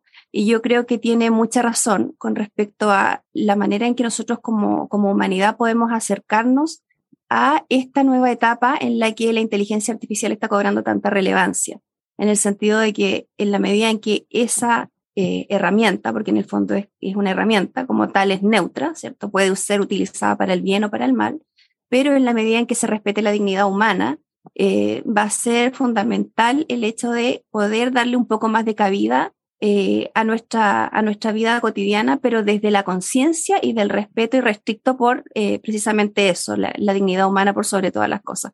Y es en el fondo aquello que nos acerca también a lo divino. Pues bueno, una gran opinión. Además, el texto del principio yo creo que ha impactado, ¿no? Por, por el razonamiento tan aplastante en este sentido, pero bueno. Eh, pasamos a ver al siguiente, Jorge, a ver qué opina al respecto. Supongo que está alineado, pero bueno, coméntanos qué pues, piensas. Pues básicamente, la, la, primera pregunta que me llega es para eh, eh, inteligencia artificial, ¿paradigma o falsas expectativas? Porque esta historia, si la vemos desde la historia de la ciencia, esta, estas expectativas, este, este venirnos arriba, si se me permite la expresión, ante un, nuevo avance tecnológico, ya lo hemos vivido, vivido perdón, al menos dos veces en la era moderna, desde la ilustración. El primero, el mecanicismo, plasmado en el demonio de Laplace, y el segundo, en cuando se demuestra que los cambios genéticos son debidos al azar. Jean Monod, un gran bioquímico líder en este, en este sentido del Instituto Pasteur en Francia, es el, principal desarrollador de la corriente filosófica en la cual como bien ha, puntualizado en algún momento Jenny en su, discurso o, en, su, en, su, en su referencia, que es magnífica, bellísima, bueno, pues existe una cierta, desde esa postura, una cierta, bueno, pues podríamos estar aquí, como no, si no hubiera una causa última. ¿No? Pero si alguien lee los dos principales ensayos, que por cierto están en mi libro referenciado, no, ya que me habéis tirado la pelota, lo, lo, lo he hecho. eh, el mismo Mogó, que es el impulsor del cientificismo en el siglo XX, reconoce que al final su postura escéptica, ese escepticismo, es, es una opción suya. No tiene datos objetivos para decir eso. Y yo veo que estamos en el inicio de una tercera, de una tercera tentativa de, de, de, de hechizo.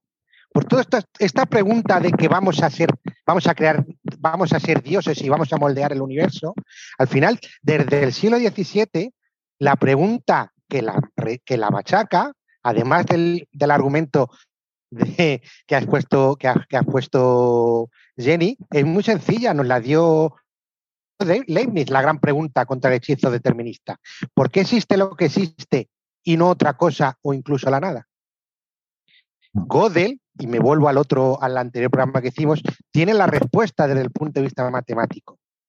Porque todo sistema lógico de orden mayor que dos y toda teoría científico-tecnológica lo es, es consistente o incompleta. Nunca las dos cosas a la vez toda teoría científica, por ser deductiva, es consistente. Caso contrario, sería verdadero cualquier, cualquier afirmación que se haga, tanto en positivo como, como negativo. Consistente, la ciencia va a ser incompleta. Bueno, aparte de lo del, lo del premio Nobel, teorías de Bell, demostrado científicamente, realidad no local, que se une a lo de Gödel. Resumen. resumen, yo solo añadiría eh, inteligencia artificial, retomo al principio. Eh, expectativas, o, o, sea, realmente cambio paradigma de sociedad o falsas expectativas. Yo creo que estamos, somos tendentes a repetir, lo, repito lo mismo, la historia de la ciencia que hemos dicho antes, falsas expectativas. A ver, bueno, yo ahora luego, eh, yo os voy a ir dejando, yo, suele ser así los programas, o suelo yo ser así, eh, os voy a ir dejando respirar, luego iremos metiendo más caña respecto a lo que decís, ¿no? Ahora de momento iros explayando, pero para antes de rebatir algunas cosas, ¿no? Sobre todo eh, porque el sector de la inteligencia artificial, ahora eh, tenemos preparado alguna escaleta interesante que vais a poder debatir eh, intensamente. Pero bueno, Abel, tú que vienes también del mundo tecnológico, ¿qué opinas tanto de la, de la exposición brillante de Jenny como de lo que estaba comentando Jorge? Casi como que un puff o un intento de repetido en la historia del hombre por parte de la inteligencia artificial. Y pues yo es que estoy de acuerdo y lo sabes. Sé que ahora mismo estamos muy, nos hemos venido muy arriba y pensamos que vamos a hacer machine learning hasta que machine learning se convierta en Skynet, pero no es así. Y entonces, no sé, harán falta todavía más revoluciones. Lo que sí soy optimista de que van a ser más aceleradas las siguientes olas o las siguientes iteraciones en el camino de la ciencia gracias a estas tecnologías que se van acumulando, como hemos comentado en algún otro esto, y la cosa puede ir a ritmo más exponencial.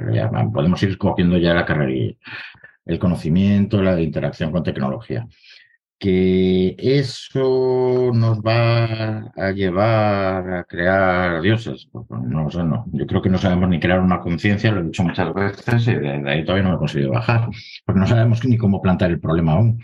Entonces, bueno, pues vamos, vamos a tirar un poquito más para lo bajo.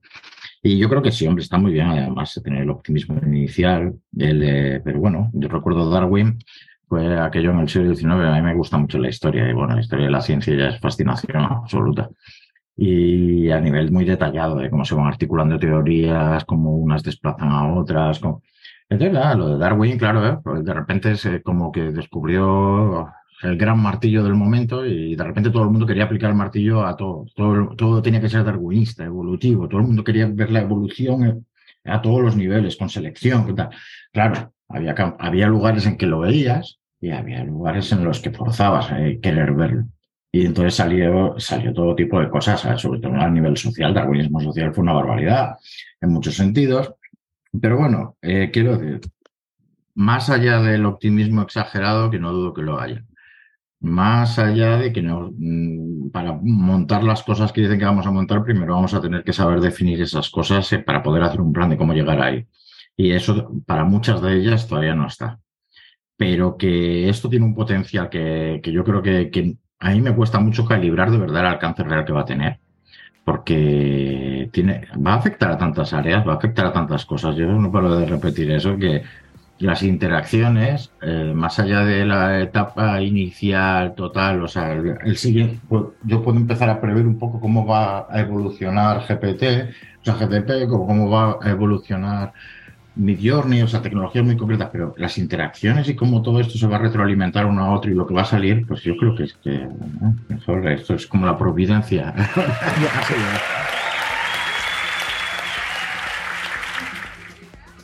bueno, y además, Dios hay, episodio 1, una nueva esperanza. Y este, el que sea una serie, inicialmente no iba a ser una serie, pero en el programa eh, Abel Losada pues lanzó un poco el guante ahí, ¿no? Porque vimos que en el debate, bueno, era un tema complicado, ya el título eh, es tremendo, ¿no? Ya pues va a hacer que muchos se rasguen las vestiduras. Sí, porque solo decir la palabra Dios, ya para muchos es un disruptor para sacar toda clase de... Y combinarlo con inteligencia artificial, algo divino, con algo tecnológico o no humano, ¿no? Eh, pues imagínate lo que puede suponer. Pero no os perdáis el programa, ha arrasado, literalmente arrasado. Y sigue, sigue aumentando las No para de, reproducirse y escucharse y de generar debate, pero bueno, lo que comentábamos es que inicialmente va a ser un único programa, pero a verlos en, en el propio debate lo podéis escuchar me lanza el guante y dice, bueno, lo que tenemos que hacer no es un programa, porque no nos da tiempo, claro, es un programa tan extenso. Claro. Dice, lo que tenemos que hacer es una trilogía, a los Star Wars. o El Señor de los Anillos. Claro, no, entonces dije, Star Wars creo que ya lleva mucho más que... Bueno, yo, ya, yo que soy mayor, eso, eso, ya es un culebrón. Eso, tiene mucho episodio ya. Vamos a hacer tres en principio, además los nombres ya estaban, no me, no me acuerdo los nombres que pusimos, pero los publicamos en, en internet. Arcángel ahí. no, no, era, era una cosa bastante curiosa y, rebautizamos este, este debate como Dios ahí, episodio 1, una nueva esperanza. Eh, en relación al, al, episodio de, Star Wars. ¿no? Y se lleva el, oro, de este año, el 2022. el oro de este año, pero además eh, es el último episodio o el último X debate, de, para que os hagáis una idea del éxito que ha tenido, es el último X debate de 2022 que es de hace nada, unas semanas, y se ha puesto número uno eh, no solo de este año, sino también voy a comentar, normalmente eso no, lo comentamos, pero de todo el canal. ¿Qué quiere decir esto? Que wow, ¿no? Es decir, eh, interesa. La inteligencia artificial y Dios. Mm, y la nueva esperanza, ¿no? También andamos un poco escasos de esperanza últimamente. Quizás también sea un subtítulo que, que, llame mucho la atención. Provoca, es un provocativo porque al final, eh, evidentemente, la esperanza no tendría que venir de la inteligencia artificial, o sí, de la combinación de Dios e inteligencia artificial que puede surgir. Bueno, ve del programa, ah, porque ha sido un éxito y muchísimos comentarios y debate. ¿no? A ver, ponernos qué os parece, siempre constructivo, no, no mucho hater. eh. Tenemos ya alguno, ¿eh? Bueno, si, si un programa no tiene haters, significa que no está sí, haciendo bien las eh, cosas. Es verdad que me, me- me sorprende. Va a ser muy divertido. Ahora toca el Premio al vídeo de YouTube. más visto, ¿no? Sí. Y es para Javi Delgado, fundador y CEO de Kohler Servicios Educativos SL. bueno, bastantes más cosas que podéis Sí, ver en su no perfil puedo de LinkedIn. El programa es Learning AI, aprendizaje en la era de la inteligencia artificial. Ahora os digo una cosa. Mirad, en los centros educativos, yo que he sido profesor, se vende a los padres, no, no, sí que nosotros conocemos realmente a nuestros alumnos, el tutor eh, o la tutora, ¿no? Pues eh, los conoce perfectamente, cuáles son sus eh, potencialidades, cuáles son sus, eh, pues, sus, ahí donde cojean más, ¿no? Pero realmente al alumno no se le conoce, no se le conoce porque un alumno es una persona y que una persona conocerla de manera integral es muy difícil. Únicamente a lo mejor puedes detectar pues, cosas como, por ejemplo, que ese alumno es mucho más movido que otro, es mucho más introvertido, el otro es más extrovertido, etcétera. Pero conocerlo de manera integral, ya os puedo asegurar que por mucho, y si hay alguien que me está escuchando que es padre y madre eh, de algún hijo en edad escolar, os puede decir que, que sí, que está muy bien eh, las palabras, ¿no? De sí, sí, yo conozco a su hijo y tal, pero os puedo asegurar que, que está bastante lejos de conocerlos de verdad. Entonces, os voy a proponer algo. ¿Por qué no imaginamos una aplicación basada en inteligencia artificial que permita acceder a un conocimiento profundo de cada estudiante? Imaginaros que se pudiera analizar seis o más factores vinculados al éxito eh, de los estudiantes, como por ejemplo la caracterización, la actitud, las competencias digitales, los estilos de aprendizaje, la personalidad y la mentalidad. Esta herramienta se podría utilizar en el momento en el que el tutor o la tutora desea realizar intervenciones y seguimiento personalizado de un alumno basado en prevenir riesgos. Además, este seguimiento sería posible hacerlo en tiempo real. Es decir, evitar situaciones en las que una persona, un alumno o una alumna se encamine desgraciadamente al abismo del abandono escolar. Eh, ¿No creéis que realmente es necesario un uso de la inteligencia artificial para prevenir esos riesgos? Yo estoy convencidísimo de que sí. Eh, imaginaros lo que supondría para una universidad esta herramienta. Imagínate que tú como universidad puedes conocer e interactuar y personalizar los contactos de tus, estudiantes basando, basándose en sus necesidades.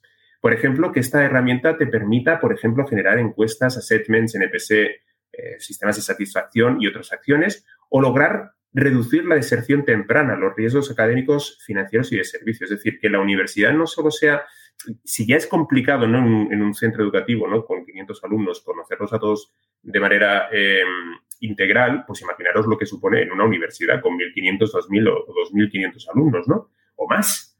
Eh, entonces, imaginaros esta herramienta que permita precisamente el conocer más a tus alumnos, ¿no?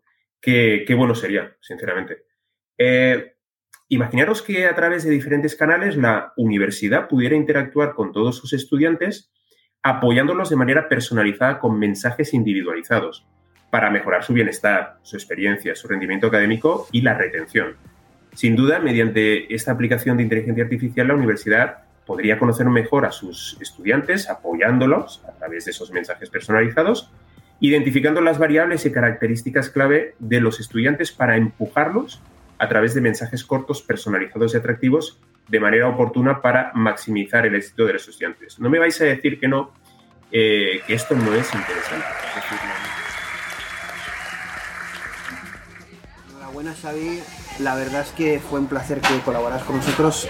Un gran talento eh, multidisciplinar eh, y bueno, centró su, su programa en, en temas que yo creo que son clave para el futuro y para, para el presente y para el futuro, pero son el aprendizaje, el metaverso, la inteligencia artificial porque si no cuidamos el talento presente y creamos talento para el futuro, ¿qué futuro nos depara como país y como sociedad? Además estamos cambiando la forma en la que consumimos contenido, en la que aprendemos, en la que incluso nos divertimos, ¿no? Ahora la forma mm, va adaptada a la tecnología o la tecnología nos pone unas Y además, posibilidades que claro. antes no teníamos. Y además, bueno, controvertido porque mm, la gestión de talento en nuestros jóvenes, eh, en nuestros eh, gente más joven, niños, niñas, eh, eh, la- la- Niñes. ni- no, de niños no que me, va me crujes. Pero, eh, bueno, que quiera comentar, decirlo así, pero básicamente al final es cómo utilizamos la inteligencia artificial, los algoritmos, la asistencia de esta tecnología en, en nuestros, en, nuestros niños. Eh, es conflictivo porque primero tiene que ser evidentemente una aplicación ética, no discriminatoria, pero también tenemos que fomentar la meritocracia ¿no? y el talento. Sí. ¿Cómo se hace eso? No, pero su forma de relacionarse con la tecnología es totalmente diferente a la nuestra. Es todo tan intuitivo para ellos, ¿no? Desde pequeñitos ya saben manejar móviles, tablets. mm, Entonces, todo. claro, no podemos tener eh, una sociedad tecnológicamente tan avanzada donde ahora mismo tenemos ChatGPT, donde hablamos con una sub... ¿Esto qué es? La guerra en Ucrania. No, no pasa nada, bueno, eso sí, lo, lo dejaremos, no lo cortaremos, ¿no? porque eso es, bueno, sabéis que Julia es ucraniana y está muy, eh, evidentemente... eh, Sí, es una alarma para irse al búnker. Esperemos que no llegue y que se acabe pronto también la situación ahí. ¿no? Eh, pero bueno, lo que comentábamos de Xavi, hizo un programa en el que evidentemente hizo una propuesta y se mojó en ese sentido, exponiendo sus ideas y sus propuestas y cuál era un poco eh, el enfoque que él quería proporcionar al tema de, fundamental del aprendizaje con tecnología, en este caso inteligencia artificial, metaverso, etc. Tuvo en este caso sí que me sorprendió, nos sorprendió, ¿no? El tema de que la audiencia, bueno, el tema de podcast también fue muy escuchado, en temas de YouTube, cuando en versión editada también, pero donde arrasó realmente eh, fue en, en reproducciones en live. Es decir, que realmente... Se bueno, conectó muchísima gente para verlo. Se conectó muchísima gente para verlo y luego cuando el vídeo estaba, eh, las primeras visualizaciones en, en el vídeo en live, bueno, llegaron a un pico altísimo, ¿no? Entonces, enhorabuena Xavi, eh, porque es un talento, si no lo seguís, seguidlo en LinkedIn porque ofrece muchísimo contenido de, de calidad y que nos hace pensar. Así que enhorabuena Xavi y un abrazo desde aquí.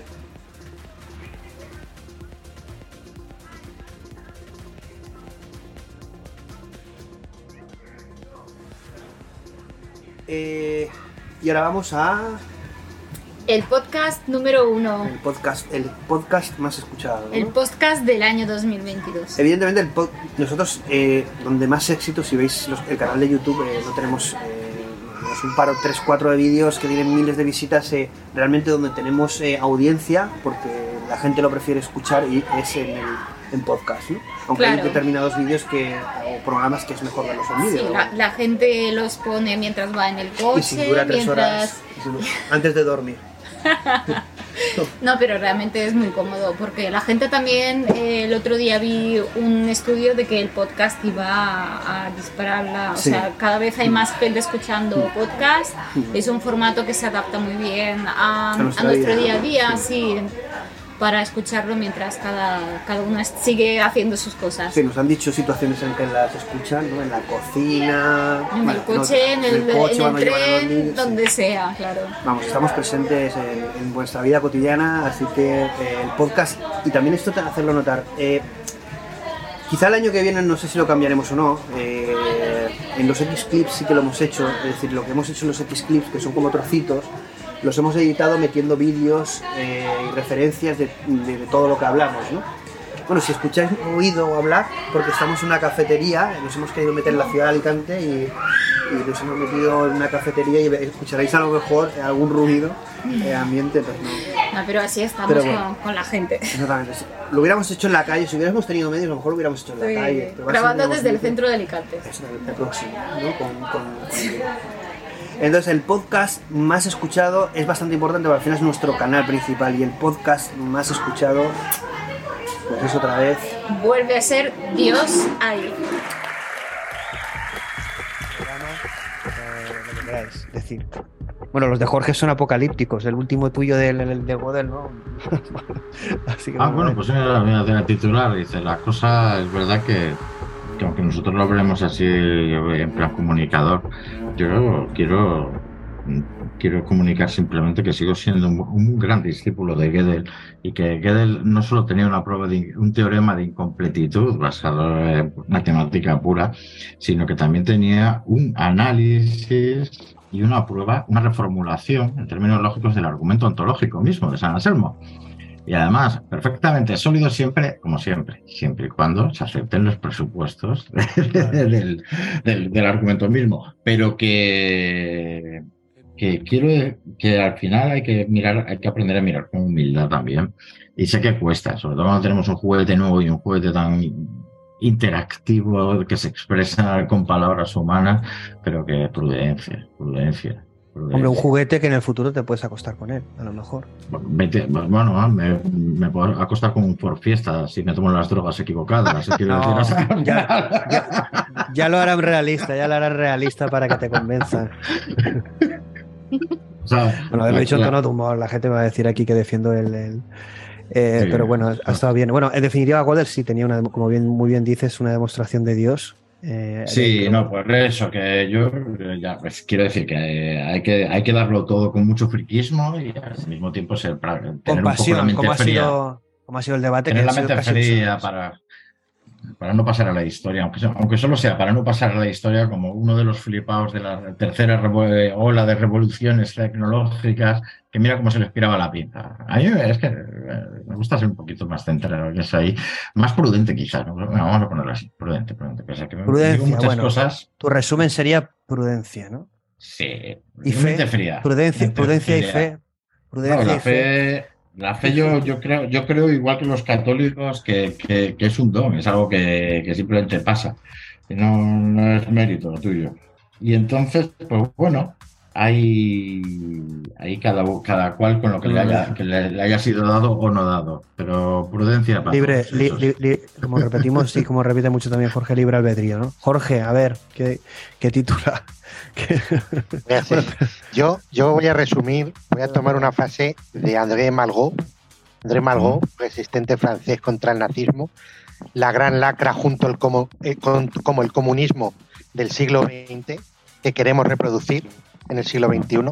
Yo voy a tomar una, una frase suya que nos vaticinaba a finales de 70 que el siglo XXI o será espiritual o no será y en esa, en esa, eh, en esa coyuntura, si lo es, quien va a vencer será la dignidad del hombre. Te ha faltado decir. te ha- oye, te ha, faltado, ¿eh? Te ha faltado decir, eh, ateos no tenéis nada que hacer. Hay un punto de esperanza. Según ha dicho esta frase, estoy leyendo que, que Castillo, el ejército no lo secunde, que ha sido detenido en la residencia, o sea que el comunismo no ha triunfado. Bueno, ¿O Jenny, será te- espiritual o no será? Claro, yo, yo- yo apo- yo apoyo, yo eso, que fue Jorge. optimista hoy día, fue optimista, Jorge. Sí, sí, yo se lo aplico desde el Preciosamente cariño. y- optimista, muy bella la frase.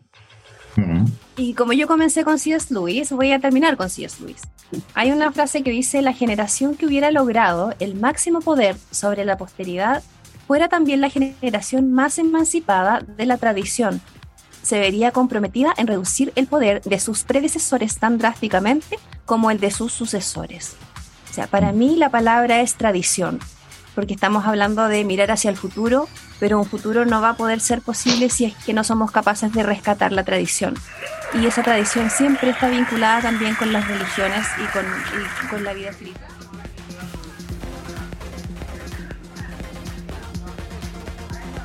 Ahí, episodio 1, una nueva esperanza. Eh, la verdad es que, pues eso, literalmente ha arrasado. Y otra de las cosas sorprendentes es que la- eh, cuando eh, se ven las eh, audiencias de los programas, pues suele haber un pico muy grande cuando se lanza, pasa una semana o dos y va decayendo y ya no se escucha muy poquito, ¿no? Claro, de ya. forma muy puntual. Bueno, este no es, eh, no para. Es simplemente, creo que se va escuchando más a medida, no sé si es que se va corriendo la voz. Bueno, esperen que no, espero que no vengan a lincharme. O, o- o los debates en torno al programa. Eh, y otra cosa es que quería comentar antes que se me ha pasado es que el tema de los podcasts normalmente metemos un contenido adicional, ¿sabéis? No en todos. Madre mía, tenemos aquí compañía, gente que quiere subir a acompañarnos. Eh, el contenido tanto al principio como al final, hacemos una presentación con contenido y al final también unas reflexiones, metemos clips de películas, documentales o declaraciones de algunos de los protagonistas. Entonces los podcasts están muy cuidados en este sentido. Claro, incluso las voces originales de, Sí, de personas sí, que vivieron hace mucho sí. tiempo y nos han dejado su sabiduría para la posteridad. Eh, entonces, eh, eh, vamos a intentar, ya lo veremos, lo tenemos que decidir porque tenemos que ver eh, si podemos trasladar también esto en YouTube. Es decir, este contenido rico en, en audio, hacerlo también en vídeo. Pero bueno, supone un esfuerzo muy importante, como entenderéis, para todo el equipo que formamos XHub ahí, de la parte de diseño, de edición, de comunicación, que bueno, Julia lleva toda esa parte, eh, para nosotros mismos. Entonces, eh, bueno, vamos a ver si somos capaces también de dar esa riqueza de contenido en YouTube, porque es uno de los canales que queremos que tenga más crecimiento, no solo podcast, sino también más crecimiento en YouTube. Y en los X Clips, si habéis visto alguno, ya introducen este, este, ese concepto. Están bastante más trabajados. ¿no? Bueno, veremos Queda muy guay. Lo veremos. Y luego tenemos un, un premio nuevo este año, que el año pasado no dimos. X Papers ahí. Los X-Papers son la- bueno, eh, los programas que lo que hacemos es eh, debatir, bueno, debatir y analizar un paper cuestión, ¿no? Y lo hacemos eh, normalmente eh, con, con- con Carlos Alfonso Ruiz Guido, aunque este año que viene, pues a lo mejor no solo lo hacemos con Carlos Alfonso, sino pues, con otras personas que quieran también debatir o analizar un paper en profundidad desde el punto de vista técnico. Pero bueno, eh, todos los papers hasta ahora están realizados con, con un colaborador, colaborador habitual nuestro como es Carlos Alfonso Ruiz. Y en este caso el premio X Papers ahí, el más escuchado, el más visto, es para... Transformers. Interpretabilidad en arquitecturas, arquitecturas hay Transformers. y no la película. Es, bueno, realmente es el de X Paper donde analizábamos eh, la interpretabilidad de, de esta arquitectura. ¿Por qué funciona también Transformers, que es la arquitectura que realmente ha supuesto un antes y un después en el sector de inteligencia artificial? Sabéis que este año tanto las arquitecturas Transformers como, lo- como los algoritmos de difusión, en concreto el, quizá el más importante es Stable Diffusion, pero no el único evidentemente, eh, Ese programa también moló. Sí, bueno, Stable Diffusion. Hay, hay muchos programas que, claro, no han ganado nada, pero eh, han tenido un éxito terrible, como es el de Stable Diffusion, ¿vale? Es decir, que además... eh, Claro, además son cosas que a lo mejor podemos probar todos, no ne- necesariamente solo los perfiles más técnicos. y ahí, por ejemplo, eh, eh, la introducción me pareció muy interesante, donde hablaba de Cindy Pollack, de lo que es la creatividad, la dimensionalidad fractal. Bueno, yo lo dejo ahí. Quien quiera escucharlo, que lo escuche porque está muy, muy bueno. Ay, los fractales. es, que, es que los fractales a mí me traen recuerdos. Nos, trae el logo. bueno, no sé si. ¿Por qué el logo en los fractales? No lo sé, no lo sé. Pero no te acuerdas de alguien que me llamó que Bueno. Esto no sabemos, esto nos- lo tendremos que editar. entonces. Ya sé por qué. ya sé por qué. Bueno, seguramente si esto no lo editamos y lo escucha ¿no? y nos ve, sabrá por qué y estará batiéndose el culo o estará cojonado. Ya, ya sé por qué. Una anécdota, una anécdota de X Hawaii. Sí, Haremos un programa de, anécdotas. an- anécdotas ¿Cómo humanas. ligar en el mundo de la tecnología? Exacto, exacto. Bueno, y Julia, mm, claro, no solo porque sea, bueno, es, eh, eh, cuesta encontrar mucho más féminas que chicas que participen, talento, ¿no? Nosotros hacemos un esfuerzo en ese sentido importante. Sí, Eh, os, con- os animo a participar más porque hay muchos perfiles femeninos dentro del mundo tecnológico que tanto reclaman también por otro lado, ¿no? La mayor visibilización de, de su papel, pero luego cuando a lo mejor cuando las contactamos para que salgan en el programa o demás, pues Cuesta eh, cuesta más, no sé, no Pero hemos tenido, este año hemos tenido bastantes más que el año pasado, ¿eh? es decir, eh, ha estado mucha gente en X Talks, estuvo Patricia, estuvo Esperanza, ha habido bueno, Virginia que es habitual, estuvo también Liliana. Lili- estuvo también Liliana, y bueno, y, y Jenny que es de, de últimas incorporaciones. Y vamos a, bueno, también eh, otra Patricia en el tema de computación cuántica. Es decir, hemos traído bastante. Y este, este año estoy contento. Es verdad que el año pasado fue bastante más difícil, no sé por qué.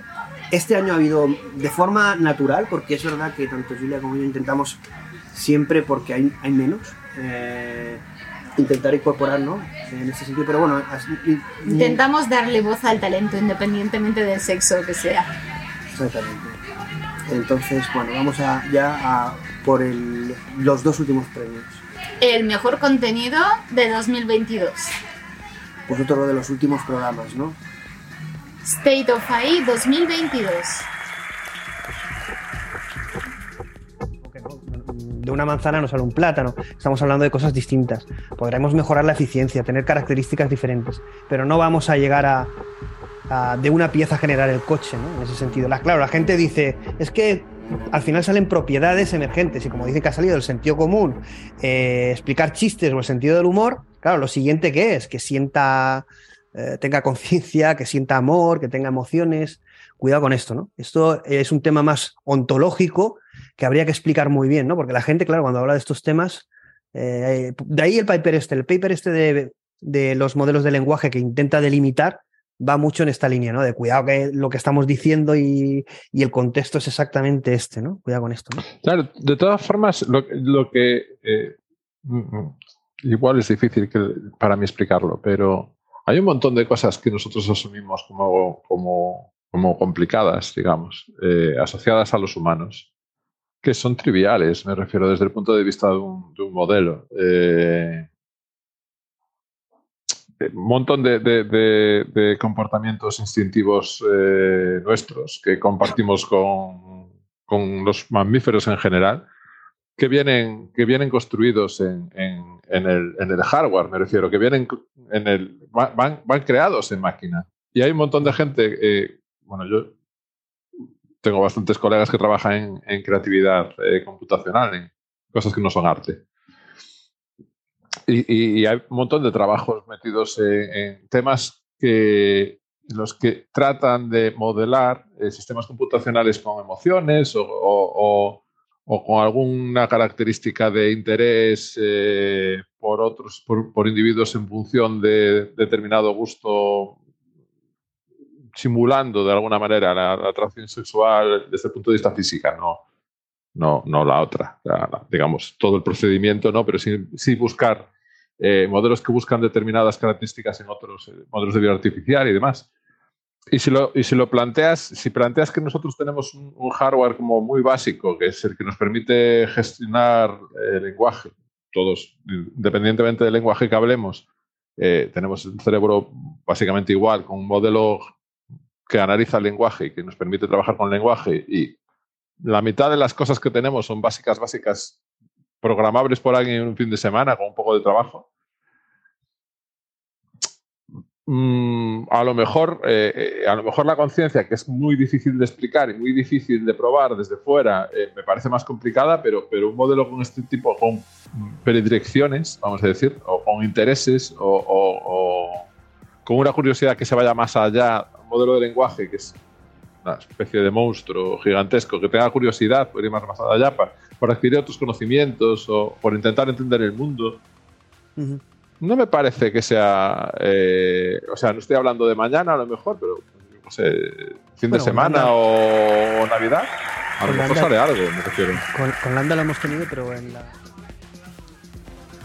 Pues otro super programa. Es decir, este programa eh, quizá en el, el, año que viene, no lo sé, no lo sabemos si, si, no sé si lo quitaremos de los premios, porque estoy convencido de que todos los años va a ser uno de los programas mmm, mejores. Claro, es, eh, es, un programa que recapitula mmm, el estado actual de la inteligencia artificial, los avances, dónde estamos y hacia dónde vamos. ¿no? Claro, entonces es un programa que todo el mundo escucha. Entonces eh, ya os digo que el año pasado arrasó el State of AI de 2020, 2021. Este año lo mismo, ha sido uno de los últimos programas, pero también ha arrasado. Pero sobre todo le hemos dado el premio al mejor contenido por las críticas recibidas. Independientemente de la, las reproducciones y la visualización que ha sido, está top, sino por las críticas las críticas positivas, enhorabuena por el programa. Y aquí, eh, bueno, en el programa lo decimos, vamos a hacer nuestro, bueno, lo vamos a intentar eh, con Carlos Alfonso Ruiz, con la, con la Escuela Colegio Burbaki de Matemáticas, Colegio de Matemáticas Burbaki, eh, una versión este año mmm, bastante eh, modesta, pero de, en castellano, es decir, vamos a editar como una especie de informe de, del estado del arte de la inteligencia artificial del 2022 uh -huh. en castellano, lo más importante. eh, con valor añadido, eh, tanto por nosotros, por el equipo de XJavaI, otras empresas y sobre todo por el Colegio de Matemáticas Con opiniones y puntualizaciones. ¿verdad? Exactamente, y será un PDF, un informe público. Y luego para el año 2023, pues a lo mejor lo hacemos más, de forma más profunda, de tal manera que cuando hagamos el programa presentaremos el informe no solo de terceros, sino será de terceros y nuestro y con datos Con tanto- aportaciones. con datos nacional, eh, de la TAM también y de Europa en este sentido, ¿no? Porque muchas veces estos informes es verdad que hay un cierto sesgo según donde estén hechos, ¿no? Hmm. Y no los tienen muy en cuenta, Claro. en mi opinión. O determinados temas para mí eh, se los saltan, no sé Cada si de forma- mercado siempre se centra en lo que tiene más próximo. Y detrás de, muchos informes hay muchos intereses eh, en ese sentido, ¿no? Depende de quién lo haga, pero bueno, eh, eh, encanta, eh, vamos, ha sido un programa, para mí fue genial y ha tenido muchísima audiencia y esperaos antes del final de año, principios de año, a tener ese informe con la escuela, con la Fugurbaki del estado del arte del- de la inteligencia artificial 2022. Vamos, que habrá una nueva edición seguro, si no, no pasa nada, ¿no? Y vamos ya, pues, ¡Ay! Me estoy poniendo nerviosa. Por de- Oscar por- goes to. por o... Y el Bueno, premio. espérate, espérate, espérate. A ver, este es el premio al talento, ¿no? ¿Cuál es? es? El talento de 2022. Antes, de, El- antes de darlo, El X Talent Award. es el, exactamente. También recibimos alguna crítica por decirlo en inglés, ¿no? Eh, bueno, Bueno, a ti te sale muy bien. ¿No? Decirlo en inglés, a mí no tanto, yo tengo un inglés de, pronunciado de España profunda. bueno, el premio al talento de 2022. em, creo que hemos cogido un poco eh, diferentes eh, baremos, ¿no? Para, Ujú. para sacarlo. Este Tanto, año- tanto la comunidad, es decir, comentarios de la comunidad, eh, la colaboración que haya tenido con nosotros, pero evidentemente eso no es lo, lo- lo determinante, eh, el impacto, la actividad en redes sociales, las, visualizaciones de los programas en los que ha participado, eh, si ha hecho papers, contenidos, eh, qué apoyos, si tiene muchos... No sé, en definitiva un poco el conjunto. Evidentemente es, eh, algo desde el punto de vista de, de XJavaI, pero creemos que, bueno, en este caso eh, es un premio súper merecido, como para mí también lo fue el premio del año pasado, que desde aquí otro abrazo a Prado, porque yo creo que es uno de los core de XJavaI. eh, eh, todos los programas en los que está Prado son un clásico. Y es Eh, el Oscar del año pasado. Y es el Oscar del año pasado. y el de este año, Y este año el premio del mejor talento 2022 va para Aitor Moreno.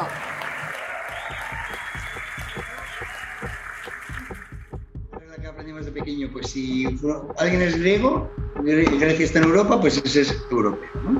Entonces, pues, yo la inferencia más, yo soy griego y, y soy europeo. Y, y- y- y el razonamiento vendría ahí, ¿por qué soy europeo? Pues, Grecia pertenece a Europa.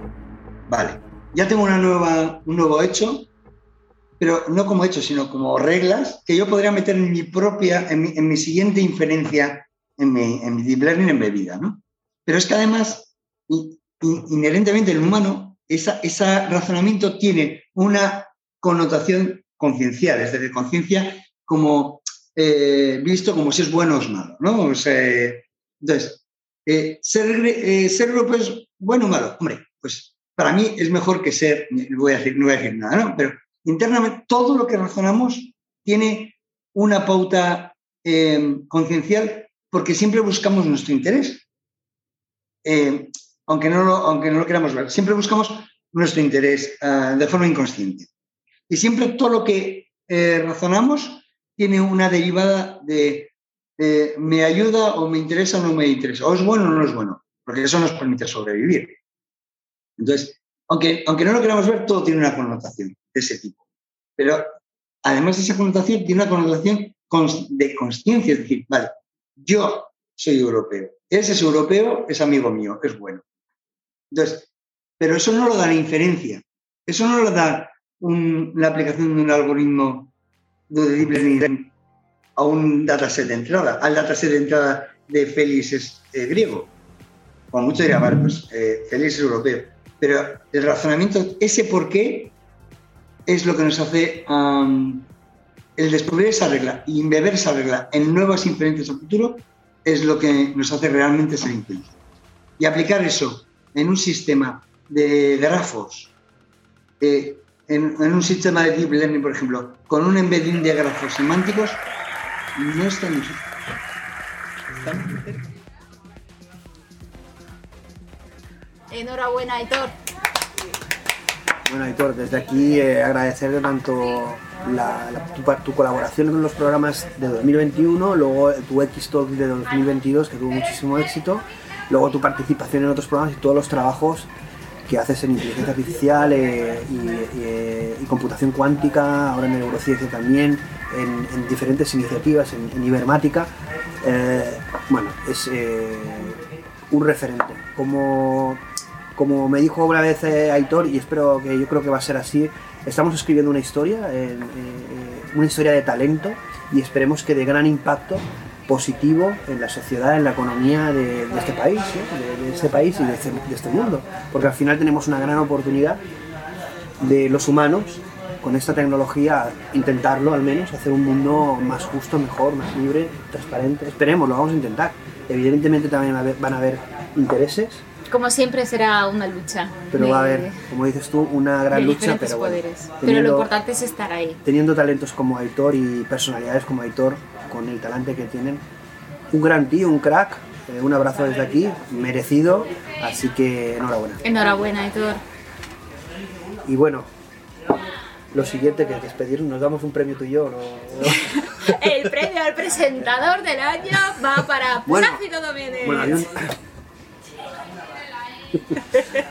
A mí me han dicho de todo, es decir, entonces eh, desde aquí, es decir, bueno, yo agradecer a, Bueno, yo de parte de la comunidad te agradezco eh, tu trabajo, dedicación. sobre todo a, a ver también el tuyo, a todo el equipo de diseño, de comunicación, principalmente tú, pero bueno, eh, hace- intentamos hacer un trabajo, aportar un valor ¿no? en lo que es la, la comunidad de inteligencia artificial, la comunidad tecnológica y aportar, aportar valor. y sentido. Temas tan controvertidos y tan complicados a veces ¿no? a, a todos los que eh, no formen parte quizás del mundo tecnológico. Eh, yo por mi parte. Claro. de- Hay muchas veces las críticas, y yo lo he puesto en algunos comentarios en redes sociales, es decir, yo eh, intentamos, eh, bueno, Julia lo tiene más fácil porque ella es periodista, viene de la parte de comunicación, seguro que casi todo lo hace bien. Yo no, yo, yo soy eh, arquitecto de software, eh, desarrollador, tengo, soy CEO de una empresa, pero eh, intento ponerme en primera línea e intento hacerlo lo mejor posible. Está claro que intentaremos hacerlo cada vez mejor, estamos aprendiendo a la vez que estamos haciendo. Es difícil porque... Pero intentamos hacerlo también intentando disfrutar, ¿no? No sin Sí, miedo a... y con afán de divulgación. Lo importante no es simplemente transmitir unos datos, sino hacer eh, que sean más comprensibles. Y en definitiva hacer pensar, ¿no? Es decir, porque en una época en que hay tanta censura, en que parece que esté mal visto pensar, ya no digamos pensar Y hablar diferente, diferente, claro. Eh, pues dentro de la inteligencia artificial que va a tener tanto impacto en el mundo, pues hacer esa propuesta eh, tan valiente y tener ese éxito y estar tan acompañados. Bueno, yo creo que Julia cuando empezamos... En, En aquella época de Bueno, el primer programa... yo- Clubhouse. yo- exactamente, tú lo tienes... Fíjate que en ese- Yo lo tengo época- fresco. me saca un poco. Eso, esa El, frase el recuerdo, el con el recuerdo. fractal, con todo- El recuerdo, el recuerdo. Es como si fuera ayer. Recuerdo estar cocinando y hablando de inteligencia hacíamos, artificial. hacíamos los clubhouse, eh, luego pues no tuvo mucho éxito, no el clubhouse y las, las, las charlas que hacíamos, sino la plataforma en sí, es verdad que tuvo un parón ahí y pasamos a hacerlo. Tuvo un impacto inicial, claro, eran como programas de radio, ¿no? A mí me Sí. recordaba un poco los programas de radio, pero Bueno, nos podríamos atrever a hacer un Twitter Spaces, ¿no? A ti, ahora que está el Elon, lo podemos ayudar, ¿no? Dándole, eh, no sé cómo sería, en Spaces, bueno, ahí, ahí la- lo bueno que tiene es que puede entrar más gente, pero es un poco locura también, ¿no? Porque ya nos dicen muchas veces en los debates que mucha gente, ¿no? Y, y a veces se crea confusión, no tiene tiempo la gente para hablar. sí, es, es complicado. Hay que, bueno. hay que darle una forma para que el contenido no se pierda y no se vaya diluyendo, ¿no? Entre, Cada cosa tiene su naturaleza. Y, y bueno, desde aquí, eh, bueno, aparte de felicitaros las fiestas, también a Julia y agradeceros el seguimiento, bueno, eh, deciros que el 2023 va a ser bastante crucial para XHub. Vamos a intentar, vamos a hacer cosas nuevas, eh, vamos a intentar lo que hacemos, hacerlo mejor eh, y dar un salto cualitativo en ese sentido. Ampliar formatos, la forma de suscribiros, de seguir nuestro contenido. y a ver qué tal, a ver si seguimos eh, progresando, evolucionando, si os sigue gustando. Y bueno, lo de siempre, estéis eh, a favor, en contra, seáis seguidores o no, eh, siempre con respeto, con cariño. eh, nosotros, en definitiva, somos una iniciativa para unir, para generar debate, pero para unir, no para dividir. Y, y bueno, desde aquí vamos a seguir siempre en esa línea de unir talento para generar impacto con inteligencia artificial, con tecnología, pero también con amor y con paz, ¿no? Paz y amor para todos. y fractales. Adiós, gracias. Nos vemos.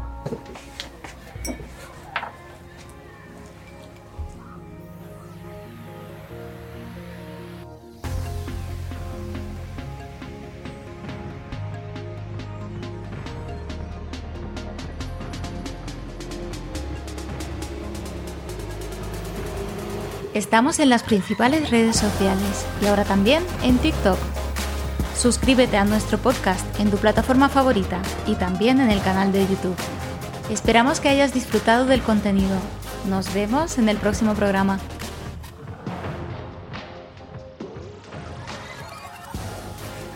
Muy buenos días amigos, el último programa del año 2022 y aquí estamos. A ver cómo se nos oye con ese super micro en este escenario. con A mí me gusta mucho el peluchito. Bueno, esto lo puedo ver así. Vamos por el plata. Y plata va para AI Blockchain, un nuevo mundo autogobernado. No, este no es. Me suena que este es del año pasado. Vale. Esto es el... 3, 2, 1.